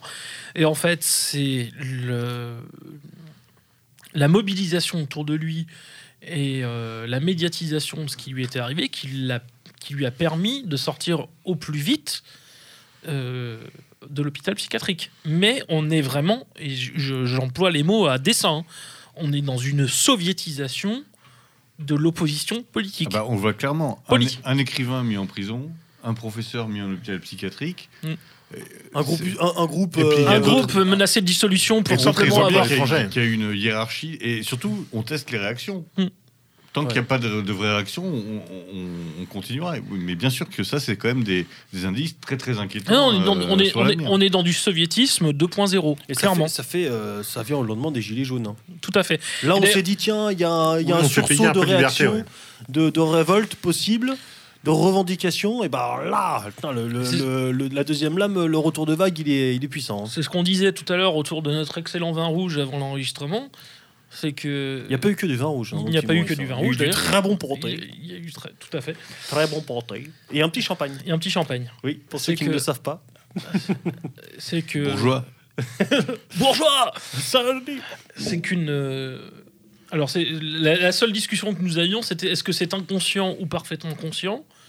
C'est que, c'est que ce que nous vivons depuis mars dernier, mars 2020, est une revanche, une vengeance de ce pouvoir, de ce régime, contre ce qu'ils ont subi à la fin 2018, début 2019, au moment de la crise des Gilets jaunes. Voilà. Mais Clairement, ce qu'on vit en France, on le vit dans plein d'autres pays. Oui, oui, non, mais tout à fait. Mais là, je parle de l'aspect franco-français. Euh, Est-ce que. Moi, je suis persuadé que ce pouvoir a en tête euh, un esprit de revanche et de vengeance par rapport à la terreur que leur a inspiré la crise des Gilets jaunes fin 2018, début 2019. J'en suis absolument Ah oui, persuadé. je pense qu'ils ont, ils ont eu. Pour le- ça faisait longtemps qu'ils avaient Qu'ils pas- qu'ils qu'ils n'avaient avaient pas, eu aussi peur. ouais. Et, et je pense qu'ils ont, ils vont nous le faire payer. Et Je me souviens que De Benoît, d'ailleurs, avait écrit à l'époque cette terreur qui leur a été inspirée. Il avait expliqué ça, euh, je me souviens plus des termes exacts, mais il avait dit. Et cette terreur qui leur a été inspirée, qui les, qui les a si, tellement effrayés, ils ne l'oublieront jamais. Et ce qu'il fallait rajouter après, ils ne l'oublieront jamais, c'est ils, ne ils le feront payer. Voilà. Et actuellement, ils nous le font payer. Alors, si je puis me permettre une petite insiste. Oui, pub- on a plus beau, il nous reste quelques minutes seulement. juste publicitaire, mais qui est vraiment dans, dans le sujet sur, sur cette question en fait, de l'importance de, euh, des questions de Covid et surtout de la symbolique euh, du, euh, de l'imposition du masque, etc. Je vous je conseille à tous les auditeurs un excellent, euh, roman paru aux éditions de la Nouvelle Librairie qui est Hôtel Beauregard de Thomas Clavel, qui justement parle de cette, de cette problématique de, de comment on enlève le visage de tout un peuple et pourquoi on le fait. Donc euh, franchement, je- ça, ça- ça rejoint nos, discussions parce que rien n'est euh, Euh, voilà, euh, tout a un sens et, et les finalités ne sont pas toujours celles que- qu'on nous expose évidemment euh, dans les médias, mais donc ce, ce roman est un- une très belle réflexion sur le, sur le, le drame, parce que c'est un drame, de, de cette société qui, se, qui, qui finalement se masque. Qui se muselle. Et puis, euh, insister encore et encore et encore. On a un bouton stop. Le bouton stop, c'est à nous de la- de l'actionner. Euh, ne pas consommer chez Amazon, ne pas consommer chez Uber, ne pas prendre de Uber, ne pas être complice de cette économie. Ne Ça, pas s'abonner à Netflix. Ça, c'est. euh, il faut le rabâcher. Il faut pas dire, bah, si moi je le fais pas, euh, il y a mon voisin. Bah, mais l'addition de ceux qui ne le font pas fait que Netflix demain tombera. Il y a beaucoup de, de géants qui sont tombés du jour au lendemain. Et euh, tombera ou ne tombera pas, mais au moins t'es pas complice, c'est déjà d'une pas part, mal. d'une part, et, et en plus, euh, rien n'est écrit d'avance. Bon, il y a l'affaire GameStop euh, qui a été assez Ah. drôle. Euh, un des rares moments joyeux de ces derniers mois. Quand même, le moment GameStop, alors ça, si nos auditeurs peuvent aller se pencher et regarder cette affaire, c'était jouissif. Mais Il n'y a pas d'autre Mais mot. qu'est-ce que c'est alors faut, il faut... Bon, on peut résumer ça en une petite formule. Des petits porteurs issus du milieu geek de Reddit et de 4chan ont fait trembler le monde de la finance et de Wall Street et des hedge funds. Et le, en l'occurrence, c'était Melvin, je crois. Ouais. Certainement euh, avec euh, une petite aide euh, en coulisses de Elon Musk et probablement de Trump pour faire couler un des principaux hedge funds euh, de la place de Wall Street. Voilà. Tu voulais terminer ton propos peut-être Oui, euh, donc je voulais dire que cette action, une action à la base potache, réalisée euh, bon, moi, avec je- deux bouts de ficelle. avec deux bouts de ficelle, sont la preuve qu'on peut renverser la table à tout moment. Et c'est aussi la preuve que il faut parfois sortir de cette putain de matrice. Euh, rien ne nous oblige à prendre des abonnements Netflix. Euh, vous ne vous ennuyez chez vous, bah, ça tombe très bien. Prenez un Euh, livre. Il y a des émissions Méridien Zéro depuis plus de 10 ans que vous n'avez pas tout écouté. Il y a euh, 100 000 chaînes YouTube intéressantes avec du contenu récent ou moins récent sur l'histoire, sur la science, sur des milliers de sujets. Je veux dire, des, des raisons d'ennui, il n'y en a pas. Donc, Oui, euh, c'est clair. il faut vraiment arrêter de se cacher et euh, dire. euh, et en plus, être dans le. En même temps, et là, c'est pas le macronien, c'est nous-mêmes, de dire j'ai jamais le temps pour écouter Méridien Zéro, mais j'ai le temps de me taper euh, la dernière série à la mode à 3 h du matin euh, euh, pour avoir euh, l'épisode tout juste sorti des États-Unis. On devient schizophrène, quoi. Il faut vraiment qu'on se réveille, quoi. On arrive à la fin de, de l'émission, euh, chers, euh, chers camarades. Euh, je pense qu'on a à peu près tout dit enfin, sur ce sujet, en tout cas du Forum de Noces, et on reviendra certainement plus longuement. Et puis on aura tellement de choses à dire. C'est vrai qu'on pourrait prendre encore deux heures supplémentaires pour aborder cette euh, situation dite sanitaire euh, soviétisante et dé- délirante que nous vivons et qui nous fait tant de peine. Mais bon, voilà, on avait quand même à cœur aussi d'aborder d'autres sujets lors de cette émission parce que tout ne, ne se résume pas, euh, tout tourne autour en ce moment, mais ne se résume pas à cette situation que, que- que nous vivons. Et d'ailleurs, euh, pour clôturer, euh, messieurs, si vous en sentez la, la- la- la capacité de d'aborder cela en, en deux minutes, je vous propose euh, un, dernier, un dernier sujet. Euh, Êtes-vous d'accord? Ah bah, toujours. hein, Allez. toujours. Vous avez le choix entre trois sujets. Je vous laisse le soin de, de choisir. Tout d'abord, le Brexit, dont on n'a pas parlé, qui n'est quand même pas, ce n'est pas anodin. mais on reste dans une thématique très, très politique. Moi, j'aurais aimé euh, qu'on parle de, de la, la- alors c'est pas l'atterrissage puisque c'est sur Mars, mais euh, récente de la sonde Espérance et donc de toute cette frénésie qu'il y a autour de la conquête de Mars et même la géopolitique spatiale, le tourisme spatial. Ou alors, en, troisième et dernier sujet, euh, notre conversation autour de la table m'a donné cette idée-là, puisque tu nous as parlé d'une chaîne Telegram fort, fort curieuse, très curieuse, autour de- de livraison à domicile de, de, de shit et autres Bah, Donc, qu'est-ce qui vous intéresse le plus comme, euh, comme sujet, messieurs? Oh, moi- On va Vas-y, voter euh, pour la Zéna. troisième. on va voter pour la Ouais, je vais troisième, voter pour la troisième parce que ludique. c'est tellement incroyable que. C'est très incroyable, mais ouais. euh, on va laisser alors Jean. euh, eh, j'arriverai un jour, j'arriverai un jour à faire cette putain d'émission sur le sur l'espace. Ah, c'est incroyable. J'arrive pas à vous foutre cette Ah thématique. non, non, mais dans si, la si, tronche, si, quoi. si, non, moi, je, Incroyable. non, non, moi je suis totalement fasciné par ça, donc euh, t'auras aucun de mal à me convaincre. Mais euh, On là, le fera un jour. là, le camarade nous a, Ouais. nous a mis au courant de ça juste avant l'émission, c'est Allez, absolument rapidement, incroyable. messieurs, donc en il faut en 2-3 parler, minutes, quoi. s'il vous plaît. Jean, tu Je- nous je- présentes. euh, je- J'expose rapidement les faits. Euh, en fait, euh, on, on enquête régulièrement sur Parivox sur euh, différentes choses. Et en fait, en faisant une veille euh, sur Telegram, on est tombé sur une chaîne de livraison à domicile de cannabis euh, sous forme d'herbe ou de barrette. Et donc, euh, les mecs recrutent des livreurs, euh, organisent la livraison euh, en Ile-de-France et hors Ile-de-France. Alors, hors Ile-de-France, c'est par des transporteurs, DHL, UPS. Vous payez en bitcoin, vous envoyez votre, votre carte d'identité parce que les mecs ont déjà eu des problèmes et se sont fait arnaquer. Et la chaîne Telegram a 30 000 membres. Donc, je- on, on parle de quelque chose. On est Avec des sur- Black Friday, avec Ouais, des- avec des, des réductions, avec euh, des numéros de téléphone de service après-vente pour acheter en gros, avec euh, des numéros pour recruter des livreurs. Donc on est sur des choses délirantes. Donc on va sortir prochainement un papier un peu thé. On est en train de voir comment on peut faire un truc un peu marrant et un peu ludique pour Parivox là-dessus. Mais c'est la pas la preuve. pub de la chaîne. hein. D'ailleurs, quand tu parles de Mars, le jour où on ira sur Mars, ils livreront sur Mars parce que euh, ils savent très bien s'organiser. Et c'est d'ailleurs, ça doit être un modèle aussi pour nous de dire en fait, euh, il reste des possibilités même dans ce système vérolé parce que les mecs font quand même des trucs. Il faut rappeler que vendre de la drogue, ça reste illégal en France. Prétendument. Il, il vaut mieux faire ça que d'aller euh, sur les frontières des Pyrénées pour Oui, euh, voilà, ouais. empêcher les, les clandestins de rentrer. quoi. Non, oui, c'est non, mais clairement. C'est délirant, Maurice, cette, euh, cette histoire, quand même, franchement. Non, mais mal- enfin, dans un sens, malheureusement, ça me m'étonne même pas. Enfin, c'est-à-dire que quand notre camarade nous l'a raconté tout à l'heure, j'étais, j'étais, su- je tombais de ma chaise, mais après réflexion, on dit bah oui, c'est tellement, tellement logique. Finalement, ils sont contents. Les types qui organisent ça ont totalement intégré les règles du marché, totalement. Ils les ont, ils les ont incorporés, ils les ont remâchés, ils les ont digérés, et ils les ont fait à leur sauce. Et puis les derniers moyens, les derniers outils, et Les moyens derniers modernes. outils, enfin, Les mecs Bitcoin, quand même, le Bitcoin quand même, enfin, ils utilisent les cryptos. Euh, donc voilà, enfin, euh, on voit que les mecs ont compris quand même un certain nombre de choses Impunément. impunément, et finalement, tout ça arrange totalement le pouvoir, totalement, totalement, totalement.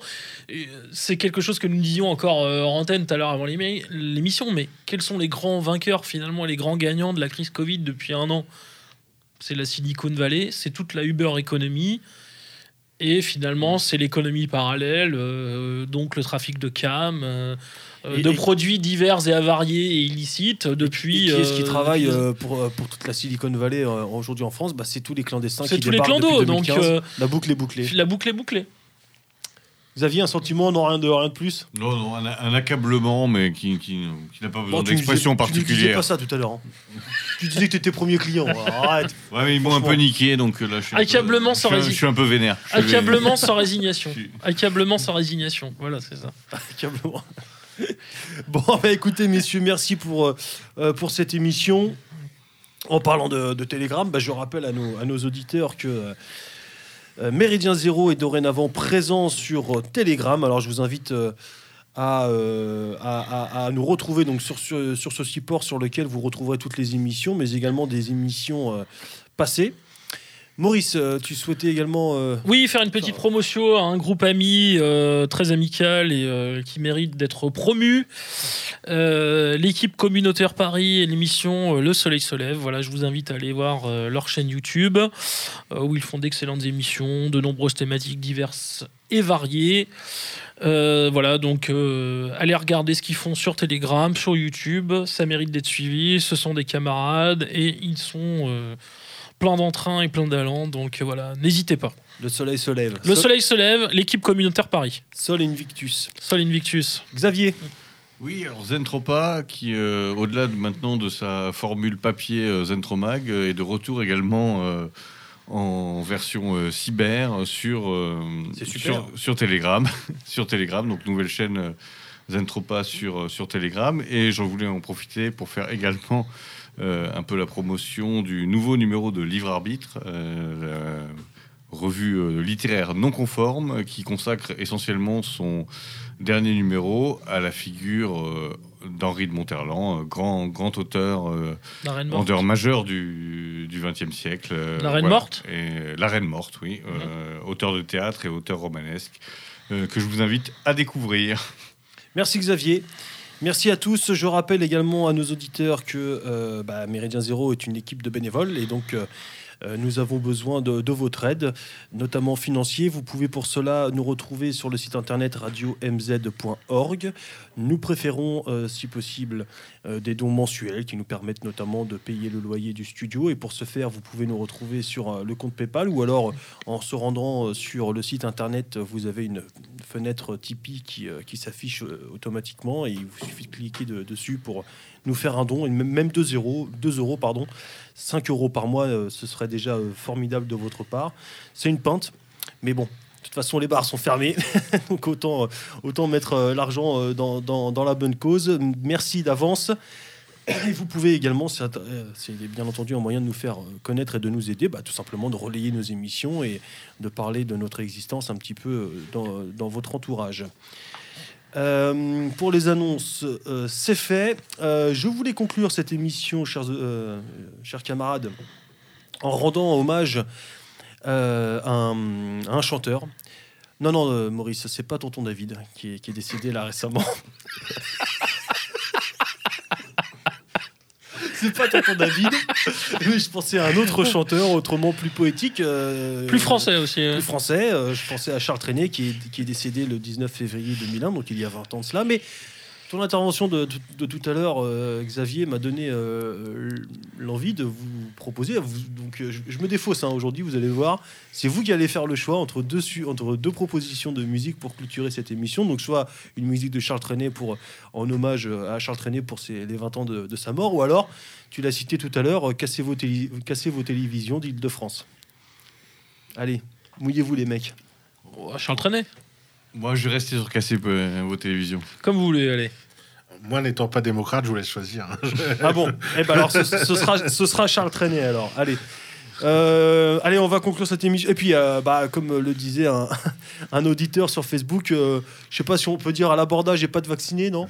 Non, on va rester sur notre formule euh, traditionnelle. Merci, chers auditeurs. Au Laker, à l'abordage. Et pas de quartier y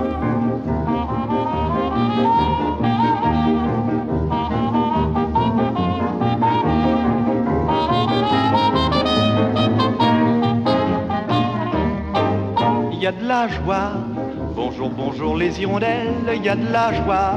Dans le ciel par-dessus le toit, il y a de la joie. Et du soleil dans les ruelles, il y a de la joie. Partout, il y a de la joie. Tout le jour, mon cœur bat, chavire et chancelle, c'est l'amour qui vient avec je ne sais quoi, c'est l'amour.